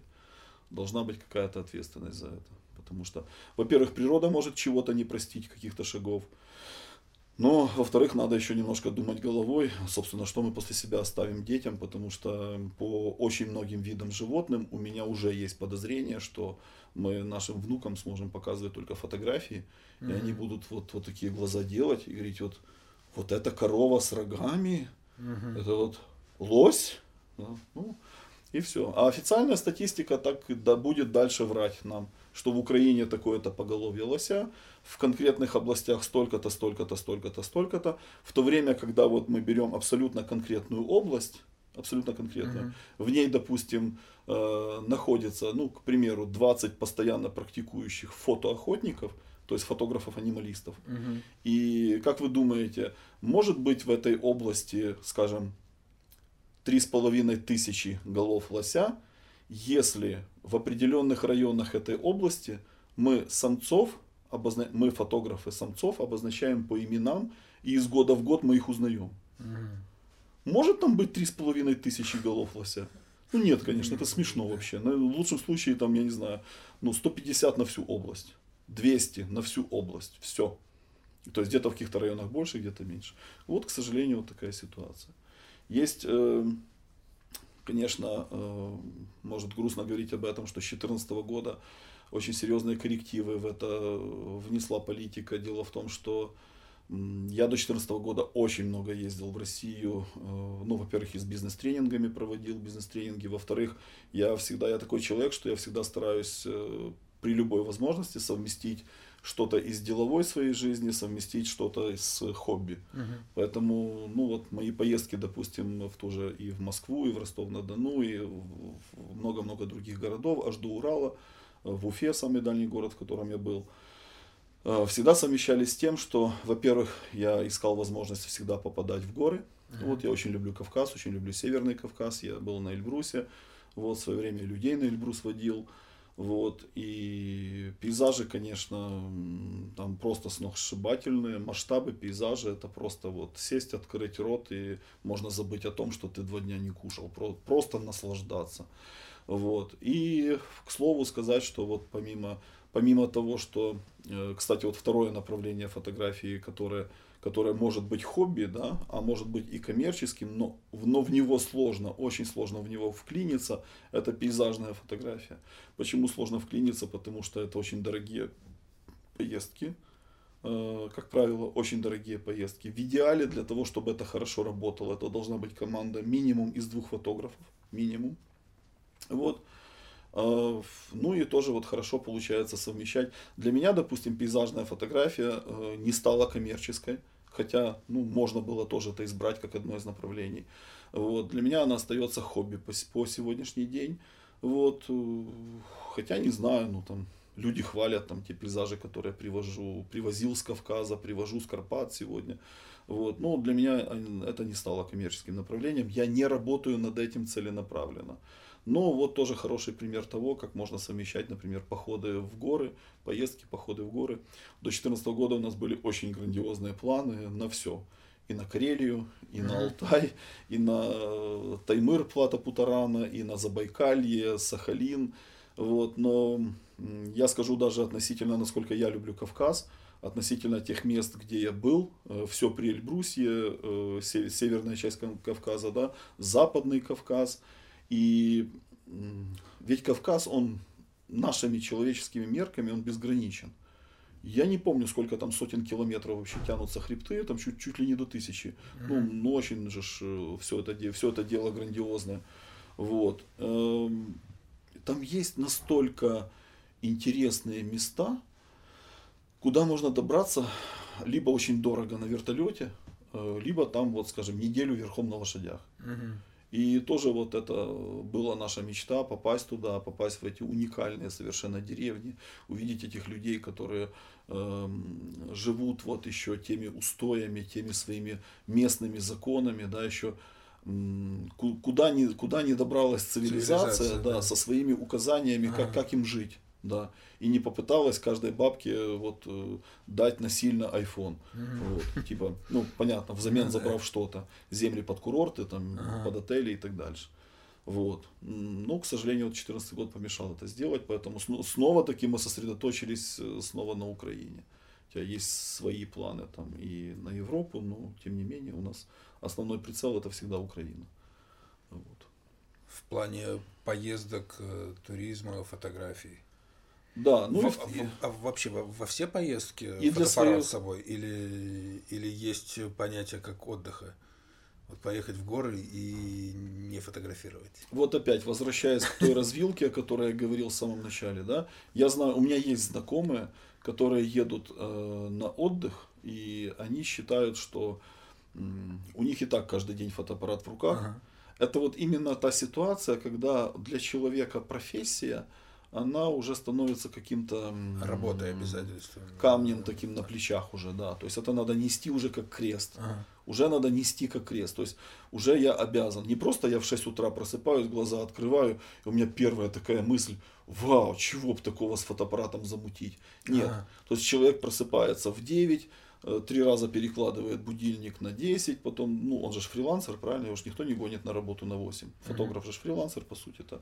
Вот. э, И человек вот просыпается в 10, значит, продирает глаза, к 11 кофе выпивает, и потом с ужасом понимает, что у него две неотданных съемки, вот, которые надо до конца недели обработать в фотошопе и отдать. Вот. А кроме этого еще две назначенные съемки до конца недели, ну и так дальше. То есть все, для человека это уже груз, это уже крест, который он несет. Но возвращаясь вот к той развилке, когда я говорил о очень правильном эм, балансе. Я, кстати, часто об этом говорю на тренингах, э, когда веду курсы свои авторские. Ведь если человек не достигает баланса между тем, что он должен делать, и между тем, что он хочет делать, он никогда не будет счастлив. В одном случае, если у него будет перекос э, в сторону должен, его всегда будет грызть то, что а как другие люди позволяют себе там просто сели в машину, уехали в путешествие, там, или взяли рюкзаки, ушли в горы, Мгм. или там семьей сели там, в машину с караваном, с домом на колесах и поехали колесить, изучать Украину, родную страну. Вот. И человека всегда это будет мучить. Либо в другую сторону перекос. То есть мы же понимаем, да, что есть э, такой почти до святого уровня возведенный уровень бездельничества, да, там условно сидеть под пальмой, ждать, когда свалится на голову фру- фрукт какой-нибудь, вот, и при этом оправдывать свою, свою бездеятельность, оправдывать там всеми известными философиями мира и религиями, философиями и, рели- и религиями, вот. Но я с этим не согласен, потому что ну, я в свое время тоже, скажем так, очень много изучал, и с 15 лет в восточных единоборствах, и слава богу, уже там покойный мой первый тренер, это очень толковый был человек, который много лет прожил, провел на Востоке, он нас учил, э, ну, не, не, не, только, не только, скажем, там махать, я, я сейчас грубо совершенно выражаюсь, не только махать руками и ногами, да, э, стоя вечером возле клуба, встречая, встречая девушку. А он, он нас учил пониманию мира, пониманию жизни, поэтому вот заочно я ему очень благодарен за это. Ну, и благодарен за то, что я с детства, с детства уже понимал, в 16 лет зарабатывая свои первые деньги, я уже понимал, что э, в этом должен быть баланс. Ты либо бездельник, но при этом ты всегда жалуешься на то, что у тебя нет э, денег там на хорошую одежду, обувь. Э, ну, опять же, жизнь эта штука очень такая, она же, как правда, режет больно по глазам. Наступает момент, ты понимаешь, у тебя нет денег даже за девушкой ухаживать. Угу. То есть, и все, и ты начинаешь э, сам себя уничтожать как личность, начинаешь с этого момента. И, или с перекосом в другую сторону. У меня есть среди знакомых, даже среди моих клиентов по коучингу есть Э, люди, я, естественно, не буду озвучивать имена, но это э, достаточно твердо, сильно стоящие на ногах э, миллионеры, бизнесмены очень крупные, которые, ну, люди, вот, коротко изобразить эту ситуацию, семья по 6 лет не может выехать в отпуск. Трудоголики. Да. То есть вот настолько, настолько людей поглощает вот этот процесс зарабатывания денег, и они не могут из него выскочить. Угу. И достучаться до них можно только одним э, способом, то есть периодически задавая вопрос. Э, есть такой старый прием э, одного китайского древнего мастера, когда он, к нему приходили ученики, ну, со сложными жизненными проблемами, он разговор с учениками начинал с того, что он говорил, там, ну, не знаю, там, палочкой на песке, там, вот, напиши свою дату смерти те в ужас приходили, там, да что, да зачем, да я с другим вопросом совершенно. Говорит, нет, нет, ты пока не напишешь свою дату смерти, я с тобой даже разговаривать не буду. Угу. И заставляешь человека задуматься над тем, что у тебя есть вообще какая-то гарантия, что ты проживешь еще день, угу. еще месяц, еще год, 10 лет. Ты, ну, понятно, мы все собрались жить 110 лет, это же понятно. Вот. Но а проживем ли? Никто ж не знает сколько. Поэтому вот достижение вот этого баланса, и не стать рабом безделия и не стать рабом трудоголиком. Вот э, выдержать вот этот компромисс между э, двумя вот этими зависимыми. Кстати, вот и то, и другое, по сути, это зависимость. Угу. Меня с детства, вот с 15 лет, как я попал на тренировки, нас э, постепенно, притом не насилием, а постепенно нас учили отказываться от любых зависимостей, вообще любых, любого рода. Э, мы в 15 лет практически все бросили курить. Мы бросили, э, там в 15 лет уже, насколько я помню, были какие-то э, дни рождения с выпивончиками, там вино какое-то было. Мы считали себя очень взрослыми уже там в те, в те, в те-то годы, в 16 mm-hmm. мы уже зарабатывали. Ну, сейчас немножко не так это у свежих поколений происходит. Они там, многие до 30 лет еще дети с родителями живут на родительском холодильнике. А мы в 16 уже зарабатывали. В 18 в армию уходили. То есть, как, ну, как-то оно все так было, да. То есть, ты шел в армию, ты уже абсолютно взрослый мужчина. Uh-huh. Вот. Ну, если чуть-чуть не до взрослый, то за первые полгода в армии ты точно станешь взрослым взрослым. вот. Как-то без вариантов. Поэтому мы чувствовали себя достаточно взрослыми. Вот. И вот это понимание вот этого момента, что зависимость любая это плохо. Вот. И э, тренер нам прививал это, я ему очень заочно благодарен. Э, вот этому человеку его нет уже давно. Ну, тогда нам было по 15, ему было тогда уже под 50 что-то на тот момент. Сейчас его, наверное, уже давно нет. Вот. И да, мы тогда все, практически все, кто занимались, мы все бросили курить, мы там любые выпивончики прекратились моментально, а со временем, с возрастом это превратилось в то, что ты убираешь из своей жизни любые зависимости. Угу. Как только ты подлавливаешь себя на том, что э, так, что-то мне слишком нравится кофе. Вот. И ты не борешься с собой, ты просто постепенно, постепенно, постепенно оставляешь это, этой зависимости все меньше и меньше э, места и времени в твоей жизни. Вот. Точно так же вот не делать ничего, это тоже зависимость. Mm-hmm. Вот, праздная лень, это не эволюционная лень, это другая лень совершенно.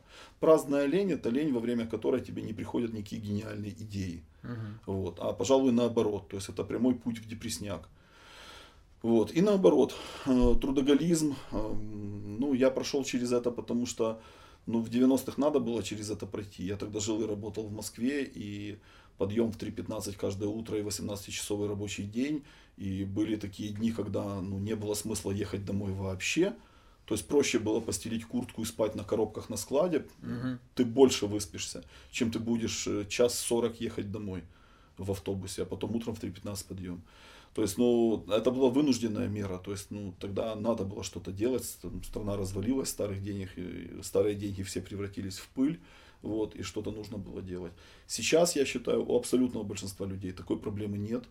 Эм, Когда мы сталкиваемся с э, тем, что я слышу постоянно от людей, что нет работы, нет работы, нечем заняться, нет работы. С одной стороны, мне жаль, что люди не ищут работу, не, не ищут себя.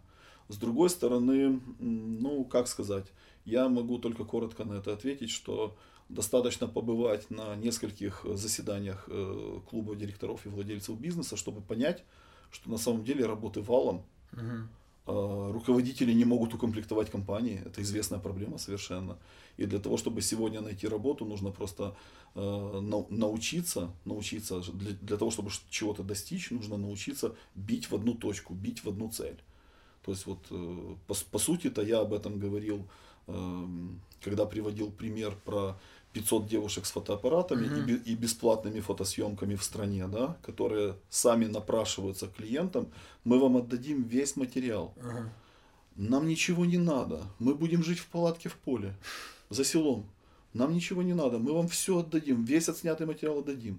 Вот только дайте поснимать ваших животных и только дайте э, там право, право потом этими фотографиями нам пользоваться. Там, Мгм. какие-то там что-то публиковать, там какие-то, в общем, издавать что-то, календари какие-то, еще что-то, еще что-то.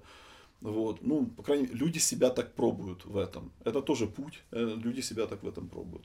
Но вот тоже я, то, что я говорил, что вот нужно годами найти в себе смелость, жить в проголодь.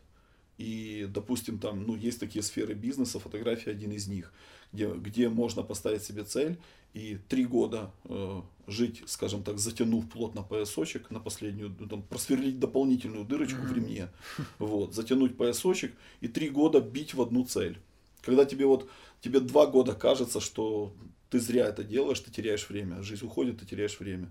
Вот. Но дело в том, что мы же знаем, что абсолютное большинство достижений и открытий в мире сделаны не теми, кто добивался этого всю жизнь, а сделаны теми, кто вот э, те, кто изучали, изобретали, добивались, да, они, как правило, вот не доделывают вот эти последние 2-3 шага. Мгм. И потом находится человек, который поднимает все эти труды, вот, потом только раз, еще несколько удачных выстрелов в эту же тему, вот, и все, и человек объявляет, там, я изобрел, там, не знаю, телефон, радио, радиостанцию, там, подводную лодку, еще что-то. Вот, хотя другие люди до него над этим работали всю жизнь. Вот, вот так происходит в реальности. Продвижение караванеров, да. Как оно, да, можно говорить же, как не, оно, не хватает этого микрофона на палочке. Вот как, как оно кро- в развито, кроликах. Как, как оно вообще развито в нашей стране, как оно э, развивается ли это движение. Э, Я скажу так, что движение, э, караванерское движение у нас массово стало заметно буквально лет пять назад. Вот оно стало заметным. До этого это буквально какие-то такие одиночные случаи, там, попытки организовать какие-то тусовки, но они не, не настолько массовые, как сейчас. Э, Сейчас э, в Украине, по самым примерным подсчетам, где-то около там, 500 экипажей, как мы называем это. Да? Потому что, ну, как, как правило, это семейные люди. Мгм. Вот. И есть такое выражение экипаж. Это Вот. несколько семей. Или, Э, Нет, или это одна имеется в семья? виду одно транспортное средство. Это экипаж. Вот, да. И вот люди, которые им пользуются, то есть семья. Это ну, либо взрослая семья, либо семья с детками. Вот это условно в мире караванинга это называется экипаж. Вот. И по, по самым примерным подсчетам в Украине на сегодняшний день где-то около 500 экипажей. Из них э, в клубах состоит, э, наверное, наверное, около половины. Это я так на глаз сейчас говорю. Эм, есть у нас несколько клубов в Украине, они э, не то чтобы как-то они разные, но может быть исторически так сложилось за годы, что рассредоточились, там какой-то ближе там к Карпатской зоне, какой-то ближе вот, скажем, э, Днепропетровск, вот э, восточная часть Украины. Э, ну вот по, по такому принципу, не, не какие-то там не знаю, там идеологические соображения, а, наверное, больше вот по принципу, куда ближе собирались тусовки. Вот. Эм, караванеры традиционно проводят слеты, открытие сезонов, закрытие сезонов.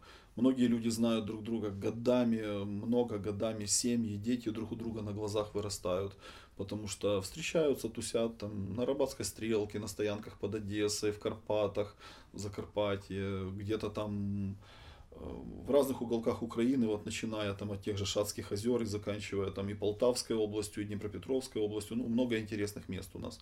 Люди, которые не изучают Украину, ну, я скажу так, зря. Есть у меня очень многие знакомые, вот ждут, когда у них появится возможность выехать в Европу. Я mm-hmm. им говорю так, ребят, ну, может быть, пока посвятите хотя бы, хотя бы какое-то количество своего времени Украине, но нет. А очень зря. У нас красивая страна, у нас красивая природа.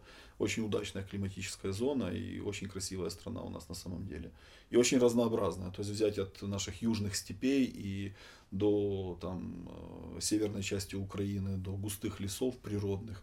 Вот, очень большое разнообразие. И от гор до там, рек э, крас красота и разнообразие.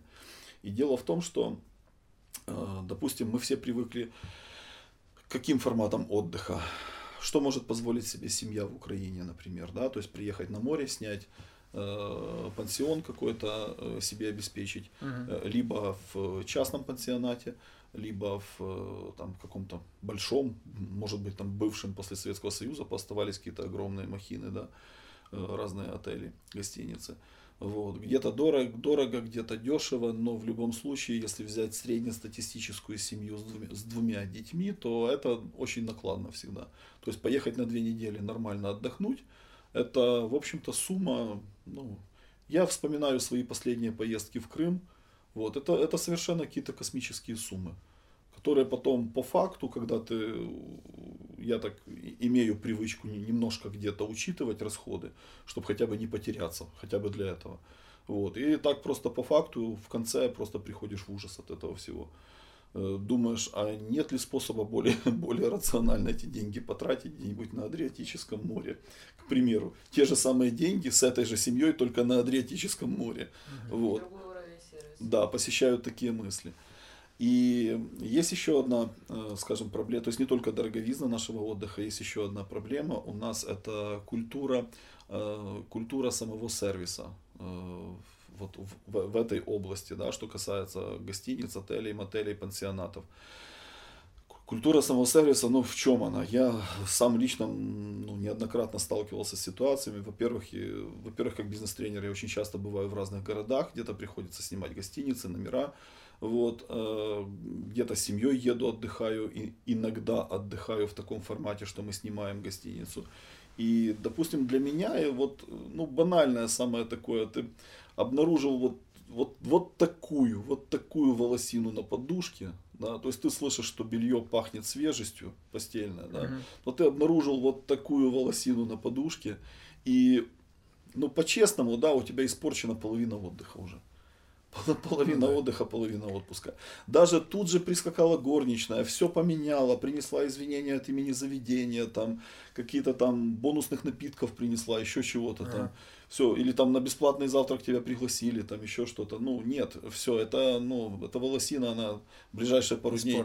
да. да как-то так вот будет пилить тебе мозг изнутри. Поэтому когда говорим про караванинг, э, нужно, как, как явление, да, караванинг как явление, то нужно вот не забывать вот этот момент, что, во-первых, э, ты вложился на стартовом этапе, приобрел само транспортное средство. Это так называемый дом на колесах, или как в народе у нас говорят, там прицеп дача караван, если это прицеп, если это цельный автомобиль со всей жилой будой, это кемпер называется, если это бус, переделанный вручную э, под жилой бус с кроватями, шкафчиками, кухонной зоной и душевой, это называется Кастенваген, это слово пришло к нам из Европы угу. и так дальше. То есть все, э, все вместе, так по умолчанию люди называют, как явление, называют караванинг. И ты вкладываешься на начальном этапе для приобретения самого транспортного средства. Кому-то это может показаться, вау, так это же расходы, это дорого. Ну да, если покупать караван как космический корабль, то это будет дорого. То есть есть караваны, которые там, уже на выставку, на выставку пришел, посмотрел, он уже выглядит как яхта на колесах. Мгм. Вот. Ну да, это дорого. Вот. Но я сейчас расскажу, как мы покупали первый свой караван, и этого бы не произошло, наверное, по сей день, если бы не одна случайность. И дело в том, что но зато потом, зато потом, годами у тебя это транспортное средство, ты имеешь несколько преимуществ. Во-первых, во- все твои поездки становятся просто ультрабюджетными. Мгм. Потому что, ну, даже расход топлива автомобиля, что ты едешь с караваном, что без каравана, ну, на 20% меняется расход топлива автомобиля. Но это не бешеная стоимость номеров, Мгм. которые тебе на семью приходится снимать. Опять же, есть же разница, когда, допустим, я один еду в командировку по делам и беру какой-то там бюджетный одноместный номер, это один разговор. Когда я еду с семьей, Ну да. ну, а, а у кого-то двое детей, у кого-то трое детей, это совершенно другой порядок цифр вообще. Мгм. Вот. А, в принципе, караван позволяет всего этого избежать. Это первое, первый вопрос. Второй вопрос, э, то, что я уже сказал про качество сервиса. Караван это передвигающийся за тобой э, твой собственный, условно совершенно, отельный номер, в котором твоя личная посуда, твое личное белье постельное.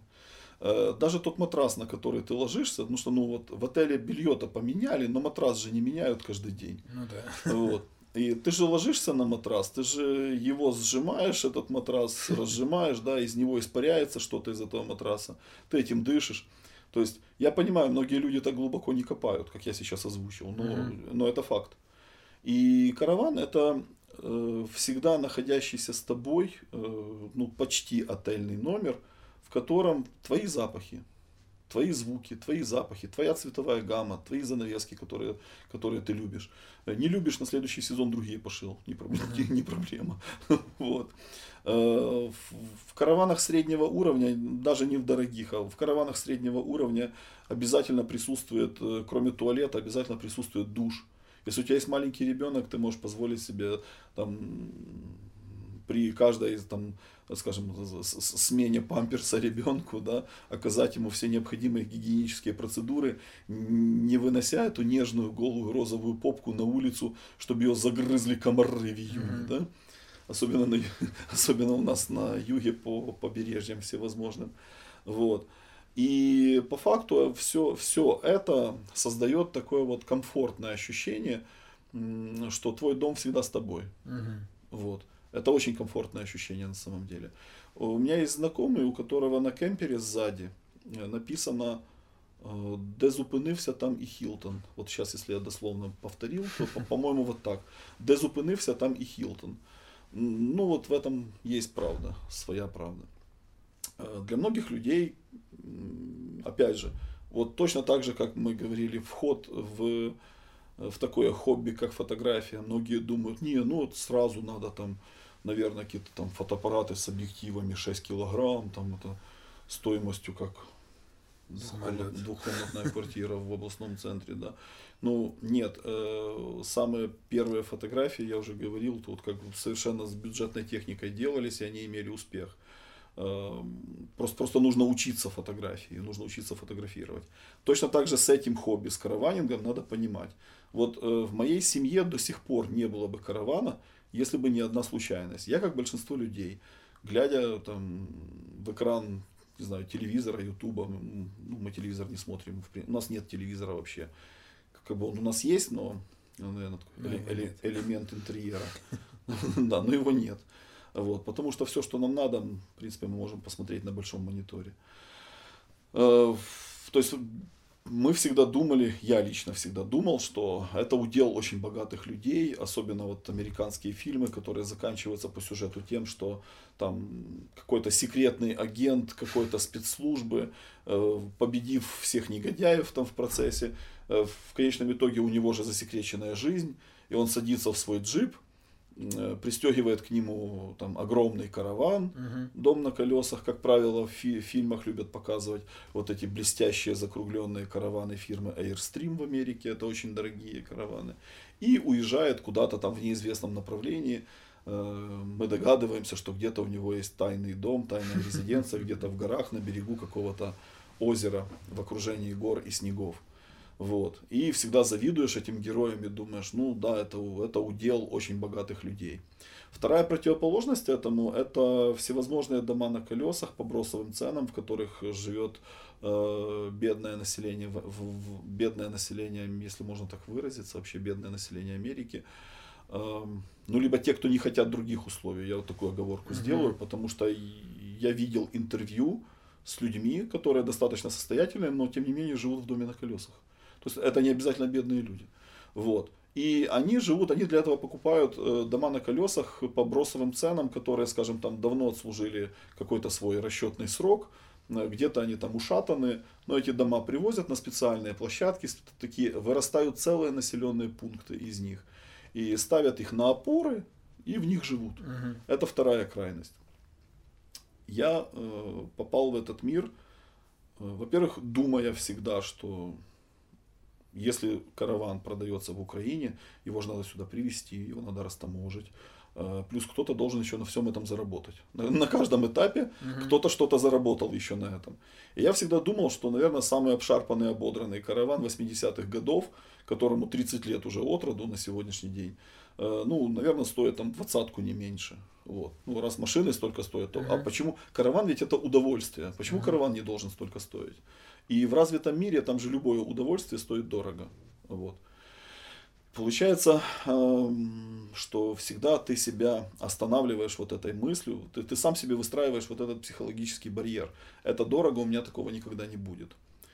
Э, Однажды мой товарищ попросил помочь ему посмотреть э, караван. Ну, дом на колесах, мы тогда еще не знали такого слова караван. Дом на колесах. И говорит, ну, ты ж путешественник, говорит, ты ж вот, пойдем, поможешь сложить свое мнение. Ну, хорошо. И это было в нашем городе, то есть не пришлось куда-то ехать в там, тысячу километров в другой конец страны. Э, Я не спрашивал, сколько он стоит. Э, Приехали, я знал только, что 84 года выпуска. Приехали, посмотрели, это был совершенно маленький караван с размером э, халабуды, как мы говорим, э, 3,30 метров в длину, э, 2,20 в ширину.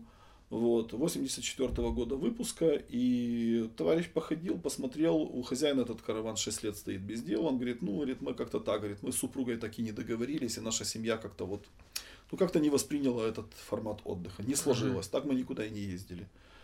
Э, Странно, но возможно. Товарищ посмотрел, полазил, я там тоже полазил, постучал там где-то по каким-то, как говорят, да, пнул ногой в колесо, там где-то постучал по окнам, посмотрел. Вот. И товарищ говорит, ну, нет, слишком много здесь головной боли, тут слишком много с ним работы. Мгм. Любой караван это деревянная конструкция, обшитая снаружи либо тоненьким алюминием, либо тоненьким пластиком, там, смотря какой производитель, э, какие материалы больше применяют. Но любой, даже самый современный караван, внутри это все равно деревянная полностью конструкция. Вся несущая силовая конструкция изготовлена из дерева. Это полностью деревянный каркас. С силовыми элементами тоже из дерева. Если кто-то думает, что там внутри есть какая-то железная или алюминиевая рама, нет, это невозможно при железной раме, при первой же поездке по нашим дорогам, ну, внутри разлетелась бы в хлам вся мебель просто, превратилась бы в тырсу вся мебель, Мгм. если бы он был железный. То есть все караваны, даже самые ультрасовременные, почему из дерева? Потому что они на неровностях дорог должны, вся вот эта Будда, она должна иметь свои естественные вот эти вот амплитуды, она должна играть, как говорят. Мгм. Вот. Поэтому абсолютное большинство караванов, которые приходят сюда из Европы, э, никто от них просто так не отказывается. В Европе и своих покупателей хватает, если караван классный, крутой, в хорошем, Мгм. идеальном состоянии. 99% всех караванов, которые приходят сюда из Европы, они имеют как минимум гнилую морду. Мгм. То есть снаружи под пластиком этого не видно. Или под алюминием этого не видно. Но внутри находится сгнившая в труху деревянная часть каркаса. Где-то было затекание, где-то летит из-под машины болото постоянно. А вот не будешь же там через каждые 50 километров останавливаться и смывать болото. Если, Мгм. если у тебя поездка совпала с дождями, ну что поделаешь. Вот. Э, Ну и часто случается так, что там, кроме морды приходится реставрировать, восстанавливать еще часть боковин, часть днища и так дальше. Это достаточно серьезные деньги восстановления. У нас мастеров в Украине 3 или 4 мастера на всю Украину. Вот в этом проблема. И еще одна проблема не только в дороговизне, еще и в том, что записаться в очередь нужно выждать, э, ну, бывает от полугода до 8 месяцев в очереди нужно только выждать к какому-то из мастеров. Одесса, Днепропетровск, э, Луцк, по-моему, не, не, Хмельницкий, по-моему. Вот. То есть, ну, все, не так-то много. У нас эта тема очень специфичная и не развита. Этот сервис еще не развит. Вот. И товарищ мой говорит, нет, Говорит, я не буду его брать, сильно много головной боли. Говорит, тут надо его, короче, сильно, mm-hmm. долго, сильно много делать. Я нахожу на форумах э, вопрос ремонта. Звоню мастеру в Днепропетровск. Вот. Говорю, вот такой-то караван, такого-то года. Он говорит, ну, я примерно представляю себе. Я их видел много, говорит, mm-hmm. как бы, я примерно представляю, о чем речь. Вот. Я говорю, так и так. Он говорит, а, ну, понятно, говорит, значит, гнилая морда. Mm-hmm. Там. Ну, я объяснил ему, что простучал. Все. И я говорю, сколько это будет стоить? Он говорит, ну, для такого размера караванчика маленького, там, 84 год, говорит, ну, если купишь, привози, там, за 500 долларов сделаю. Угу. Я так думаю, ну, уже не сильно страшно. И самое интересное, что во время просмотра этого каравана я как-то вот краем уха обсуждалась цена, но она так и не влезла мне в мозг, эта цена. То есть я настолько был уверен, что эти вещи дорогие, что когда товарищ отказался, и когда я переспрашиваю у владельца каравана, э, в конце уже переспрашиваю, и за сколько вы хотели вот это продать? Я потом понял, что этот вопрос прозвучал как издевательство. Uh-huh. Я просто хотел уточнить, uh-huh. потому что все какие-то цифры там озвучивались, но я не прислушивался. Я говорю, и за сколько вы хотели вот это продать? Он говорит, буквально таким извиняющимся голосом говорит, ну там в рекламе стояло 2 500, ну вот с вашим товарищем разговаривали за 2 200, за 2 вот торговались, но что-то он вот не хочет. А потом такой, как, как воспрял, такой говорит, слушайте, хлопцы, говорит, ну я вот вспомнил, говорит, у меня запаски к нему нету. Если вдруг вы надумаете, заберете до конца недели, я за штуку 900 отдаю. Я еще еще раз переспрашиваю товарища, ты точно жалеть не будешь? Он, да нет, там все. Угу. И я, чтобы все карманы перерыл, там, короче, там 50 долларов при себе было. Я говорю, хватит на задаток до завтра на МРЭО? Да. Ну вот, и вот немая сцена, три удивленных человека. Угу. Хозяин удивленный, я удивленный до бесконечности, и, а, и товарищ удивленный. Вот, вот э, при, примерно вот такая история сложилось. И если бы не вот этот случай, да, если бы меня не попросили там поехать посмотреть вещь, которая никак не планировалась в моей жизни на данном этапе, то, наверное, и не было бы каравана в моей жизни сегодня. Скорее всего, я бы по-прежнему думал, что вот этот хлам стоит тысяч 10-15, а что-то поприличнее, и такое, чтобы каждый день под ним не лежать с ключами и с ножовкой, с гвоздями, поприличнее что-то стоит тысяч 20-30 и вверх. Я бы так и думал, честно, по сей день. Вот, поэтому для всех, кому эта тема вообще интересна, вот мы сейчас у нас за 6 лет уже третий караван по счету, мы уже третий караван сменили. Вот, набрались опыта, мы пересмотрели десятки-десятки караванов по Украине и с мастерами, и сами, многое умеем делать уже сами ну, мы не занимаемся ремонтом караванов, но просто имею в виду какие-то попутные вещи, многие научились делать уже сами, устранять какие-то недостатки. Я просто хочу сказать совершенно искренне, что ничего страшного в этом нет, караваны это абсолютно доступная вещь. Э, маленькие караваны, такие как у нас был первый, вот что я рассказываю, купленный за 1900, с ремонтом в Днепропетровске, он плюс дорога, он обошелся нам в 2500. За два года мы с этим караваном и с Фиатом Добла Э, мы объездили всю страну много раз. Карпаты, Закарпатье, вдоль, поперек. Мы в Карпатах вылазили с ним на такие перевалы. Меня местные останавливали, после дождя меня местные останавливали и говорили, вы с этим шкафом туда не заедете вообще там. И просто и без него не заедете, так, а с ним тем более. И ничего так, змейкой, змейкой, змейкой, камни летят из-под колес, змей, вылазили, ночевали на таких перевалах, в таких красивейших местах. Это непередаваемое удовольствие. Какие там отели? Вот действительно, где остановился, там и твой Хилтон. Вот, вот в этом кайф. Смотреть, как облака опускаются ниже тебя. небо ночное, когда звездами лежит почти на крыше каравана, а у тебя люк прозрачный огромный. Это, это непередаваемо вообще, это действительно шикарно. Потом, ну да, естественно, потом уже, когда появился маленький ребенок, захотелось, но в первом караване у нас э, не было туалета, в первом караване, то есть он не зря был такой небольшой. Второй караван был уже э, на метр больше, 4,40 длиной, уже, уже с туалетом, со всеми удобствами был. Вот как раз родился ребенок, и ребенок у нас э, с двухнедельного возраста везде с нами путешествует по всей стране, вот, э, там, в некоторые годы там, до 80 тысяч километров в год. И ребенок и сейчас очень любит караван, и при любой возможности поехали, даже караван стоит на специальной стоянке, там, поехали проведаем наш домик. Настолько любит, поехали проведаем наш домик. Вот. Поэтому хочу всем сказать, что если кому-то эта тема любопытна, эм, не знаю, я готов, например, на любые вопросы ответить. То есть мы, мы как говорится, не, не жлобы. То есть то, что мы сами прошли, мы с удовольствием на любые вопросы ответим. Вот. Э, это великолепное, во-первых, это великолепное хобби. Оно э, сближает людей, которые достаточно семейные, ну, достаточно серьезные, в том смысле, что нет в этом течении, скажем, э, нет таких людей, как в свое время я когда занимался мотоциклами, к примеру. Ну, скажу честно, вот никого не хочу обидеть, но в большинстве случаев какие-то тусовки, да, в 95% случаев они все заканчивались какими-то совершенно безумными попойками. Uh-huh. Вот.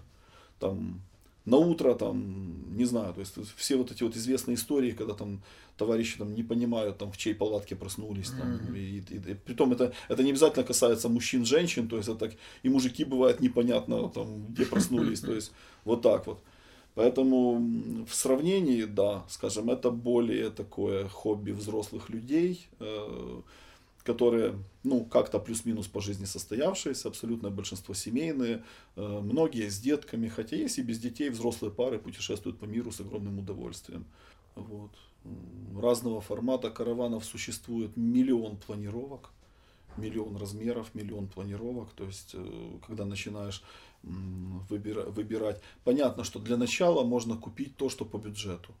А потом уже, когда набираешься опыта за 2-3 года, когда на разных стоянках, на разных тусовках есть возможность, ну, тоже, как правило, в этом движении нет плохих людей. Вот такая фишка, там нет плохих людей. Нет каких-то обозленных людей, таких вот зазнавшихся там. Ну, достаточно все простые, там любят в гости друг к другу заглядывать. Там, а можно посмотреть, как у вас там двухспальная детская кровать обустроена? Uh-huh. Да, да, пожалуйста, сейчас я сниму сковородку с плиты, пожалуйста, заходите, смотрите. Все, то есть все дружелюбные, достаточно общительные. Очень часто тусовки, когда собираются, э, накрываются общие столы накрываются то есть нет такой проблемы что там каждый в своем уголке забился mm-hmm. вот наоборот Наоборот, все очень открытые. Мы традиционно вот каждый год, э, Новый год встречаем в, в Карпатах, э, тоже такой небольшой караванерской тусовкой. Э, есть просто караванеры, которые путешествуют только в теплый сезон. Угу. Вот. Мы из тех, кто путешествует круглый год. Вот, для нас, ну, кстати, это тоже накладывает свой отпечаток при выборе караванов. Uh-huh. Вот, ну, это уже нюанс, это уже для тех, кто, кто любит экстрим, потому что я, допустим, по жизни всегда люблю экстрим.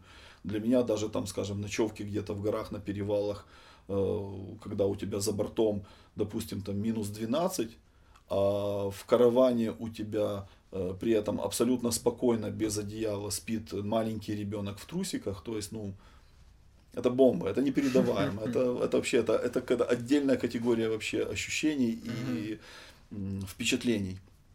Вот. Поэтому начинать можно с простого, с бюджетного, а дальше уже смотреть на тусовках, присматриваться, у кого что, за сколько. Ну, обычно люди открытые, все говорят правду абсолютно.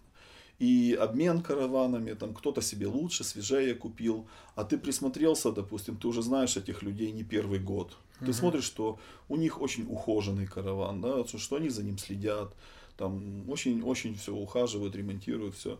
И, ну, допустим, люди выставили его на продажу, да, и ты уже такой понимаешь, что можно чуть-чуть приторговаться, и из этих рук можно брать. Uh-huh. То есть в хороших руках была вещь. Потому что, ну, любой караван это и транспортное средство, да, и, ну, условно, пусть это не тянет на квартиру, пусть это не тянет на дом, ну, условно, совершенно, как еще говорят, дача на колесах, да. То есть это и транспортное средство, и дача одновременно. То есть это вещь, которая требует ухода и такого чисто технического, как транспортное средство, ну и такого хозяйского ухода, как, как дача, да. Вот. А по условиям в Украине кемпинги какие-то оборудованные, много их вообще? Ну, вот именно, чтобы для караванов. Воду набрать, там что-то там. Электричество там электричество. Есть, э, с учетом того, что, допустим, вот мы любим как семья, да, мы любим отдыхать в диких местах. Вот, даже на эти выходные мы стояли на Телегульском лимане. Вот, мы знаем прекрасно, что там в 300 метрах от того места, где мы стоим, в 300 метрах есть э, скважина. Вот. То есть я могу в любой момент машину отцепить, не трогая караван с семьей, да, я могу отцепить машину и через 10 минут вернуться там с четырьмя бутлями, со 100 литрами хорошей артезианской воды. Вот. Э, в этом, кстати, вот преимущество, когда спрашивают, а, как вообще сравнить по комфорту или, или по удобству, не по комфорту, а по удобству пользования. Вот как сравнить караван, прицеп, да, и кемпер, то есть цельный автомобиль с будой жилой. Вот. Кемпер это, просто напоминаю, это автомобиль сразу с жилой будой. Вот. Э, мы сложили за 6 лет, мы сложили такое свое мнение, потому что, ну, мы у друзей много видим разных транспортных этих средств домов на колесах самых разных форматов и образцов и размеров. И мы сложили для себя такое понимание, что, например, для путешественников по Европе, э, наверное, все-таки удобнее кемпер. Меньше, скажем, по Европе проще без прицепа ездить, во-первых. Э, во-вторых, там, где не станешь, там практически, там в стихийном месте стать практически негде в Европе. То есть, по-любому ты будешь по карте отслеживать, где есть кемпинги. На кемпинг проще заезжать без прицепа, проще заезжать кемпером. Э, подключился, воду воткнул, 220 э, воткнул и все. И угу. ты живешь уже. Вот. Эм, но э, фокус в том, что соизмеряя, допустим, для нас, для жителей юга Украины, соизмеряя расходы на перемещение через всю Украину и обратно, проход границы и так далее, то, наверное, а если еще где-то паромами надо перемещаться, мы же знаем, есть э, определенные страны и направления, назовем это так, где без парома не, не обходится, вот, то, конечно, без прицепа проще, гораздо проще. Поэтому становится такой вопрос интересный, что все же проще в Европу заехать своей машиной, вот, машину оставить в прокатной фирме, многие прокатные фирмы предоставляют эту услугу э, достаточно льготно оставить свою машину, взять кемпер на прокат. Это абсолютно доступные деньги. Допустим, если едешь на 10 дней, это точно не страшные деньги. 10 дней поколесить по, на кемпере по Европе, они там ухоженные, обслуженные, все документы в порядке, потому что прокатные фирмы за этим, конечно же, следят. Вот. Все, возвращаешься обратно на своей машине, то есть налегке. Uh-huh. Ты едешь налегке. То есть даже вот эти вот 1200 километров, которые надо отсюда доехать до границы, а потом еще столько же обратно, Эм, почти две с половиной тысячи в общей сложности. То есть, ну, проще их ехать просто машиной, угу. насладившись там удовольствием. Для людей, которые, как мы, которые любят больше дикий отдых, все-таки, э, мы едем на Арабатку, мы выбираем же не застроенные берега, мы выбираем дикие пляжи. Если вы откроете Google карту, то вы даже на Google карте найдете между Стрелковым и Счастливцево, найдете на зеленом берегу найдете отметку Э, там написано клуб караванеров Украины. Uh-huh. То есть это там, где мы чаще всего стоим. Вот. Местные власти, правда, предпринимают каждый год предпринимают попытки перекопать тракторами все подъезды, поставить шлагбаумы и обелечивать. Но пока сознательная часть э, караванеров пока успешно с этим борется. Вот. Есть э, кемпинги, которые мы даже вплоть до того, что я не побоюсь этого слова, вплоть до того, что мы караванеры помогаем их э, организовывать. То есть, буквально вот из нашей караванерской среды есть люди, у которых, допустим, появилась возможность в Очакове, к примеру, наш товарищ взял в аренду базу. И там есть, ну, к примеру, там 0,5 или 0,7 гектара свободной площади этой базы. Вот. Вот реально съехались из разных городов, э, как говорится, всем миром, да, и помогли кто чем мог. Кто копал, кто трубы прокладывал, кто в электрике разбирается, кабеля прокладывал, там, со всеми этими специальными стойками, там, предохранителями и так дальше. Вот. Э, и в том числе и мы приезжали и помогали там всегда, когда могли, там, иногда даже каждую неделю приезжали. То есть, ну, где-то, понимаете, всегда есть энтузиасты, которые понимают, что вот сейчас набросимся, сделаем, да, и потом все будем отдыхать. Мгм. Потому что, э, ну, есть, допустим, под Одессой есть несколько мест, которые э, более-менее оборудованы под, э, для, для стоянок кемперов и караванов. Но дело в том, что ну, туда ехать, во-первых, намного дальше, во-вторых, э, ну, своя специфика. То есть, к примеру, мне в Очакове нравится, я говорю как есть, мне в Очакове нравится больше, чем под Одессой. Мгм. Вот, это мое субъективное. Если бы под Одессой сделали бы кемпинг, например, на берегу Хаджибейского лимана, о, о, возможно, это было бы супер круто. Но если, допустим, это будет кемпинг с выходом на Одесское море, как мы его называем, на Рыжее Одесское море, ну, наверное, мы не, того, не, не такого отдыха ожидаем. Тогда я лучше поеду на Телегульский лиман. Мгм. Вот, или в Очаков, или в Рыбаковку.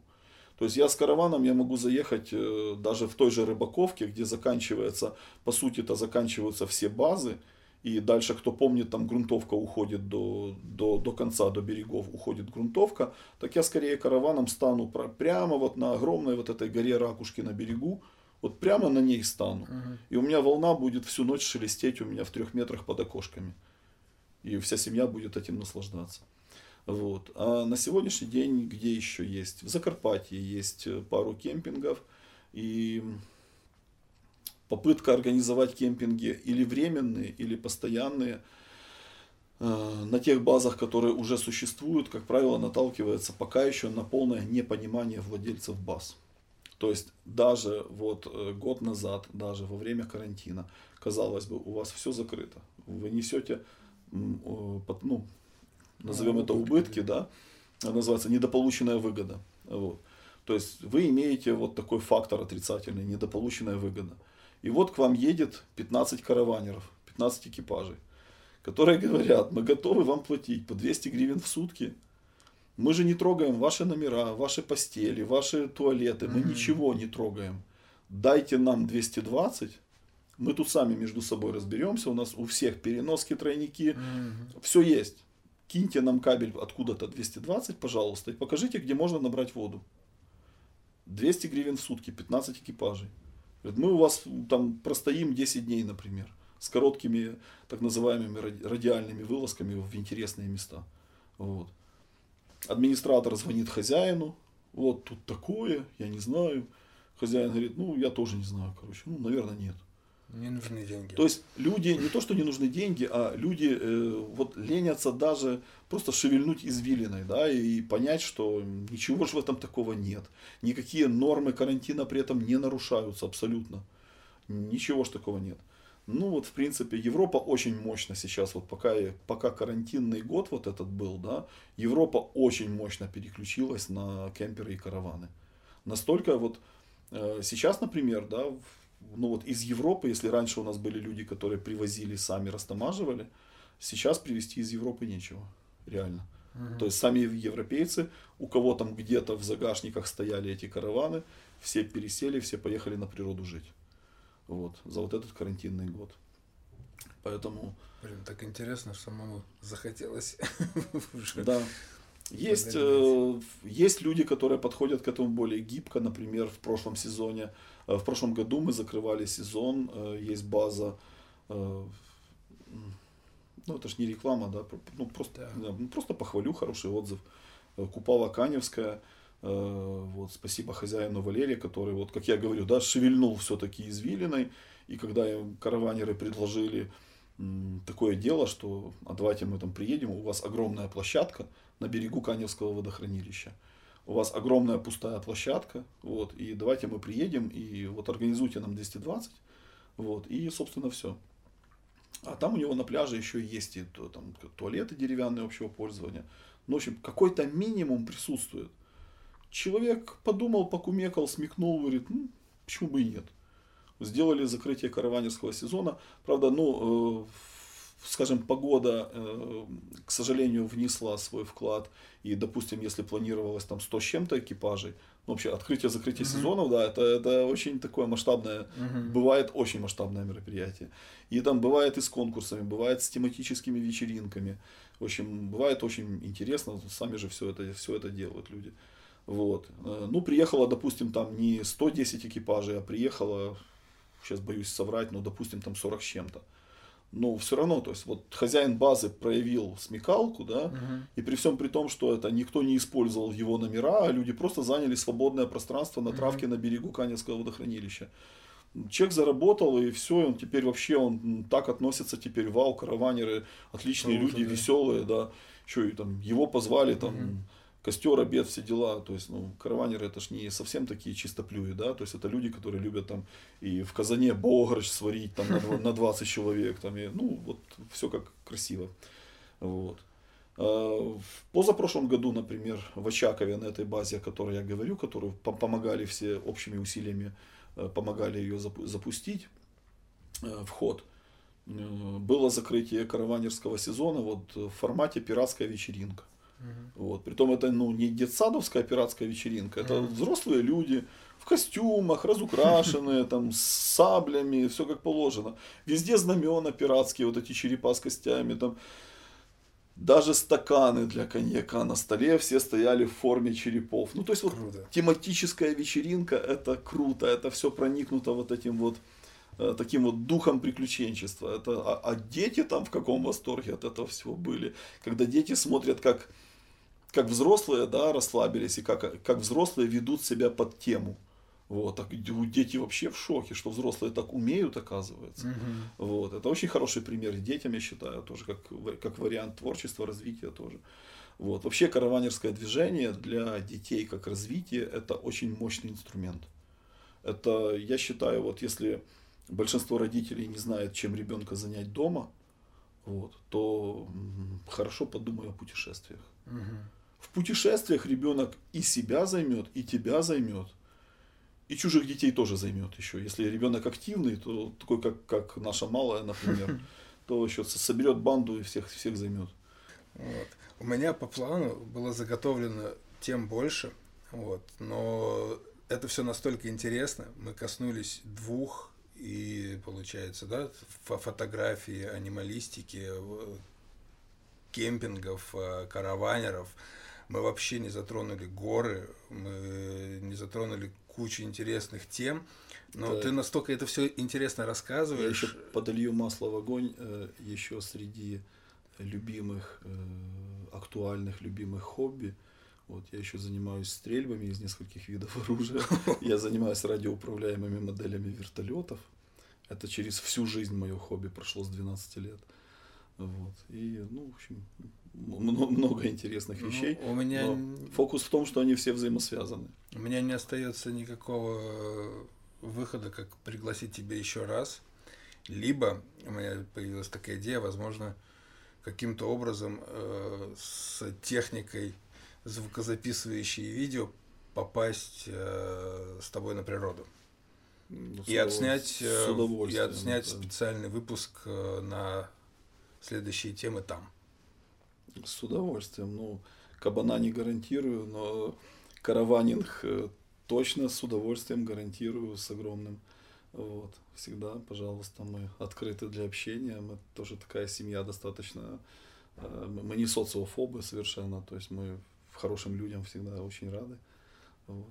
Класс. Огромное спасибо за то, что посетил нас, согласился на наше предложение беседы. Друзья, это был 12 выпуск программы «Время пить чай».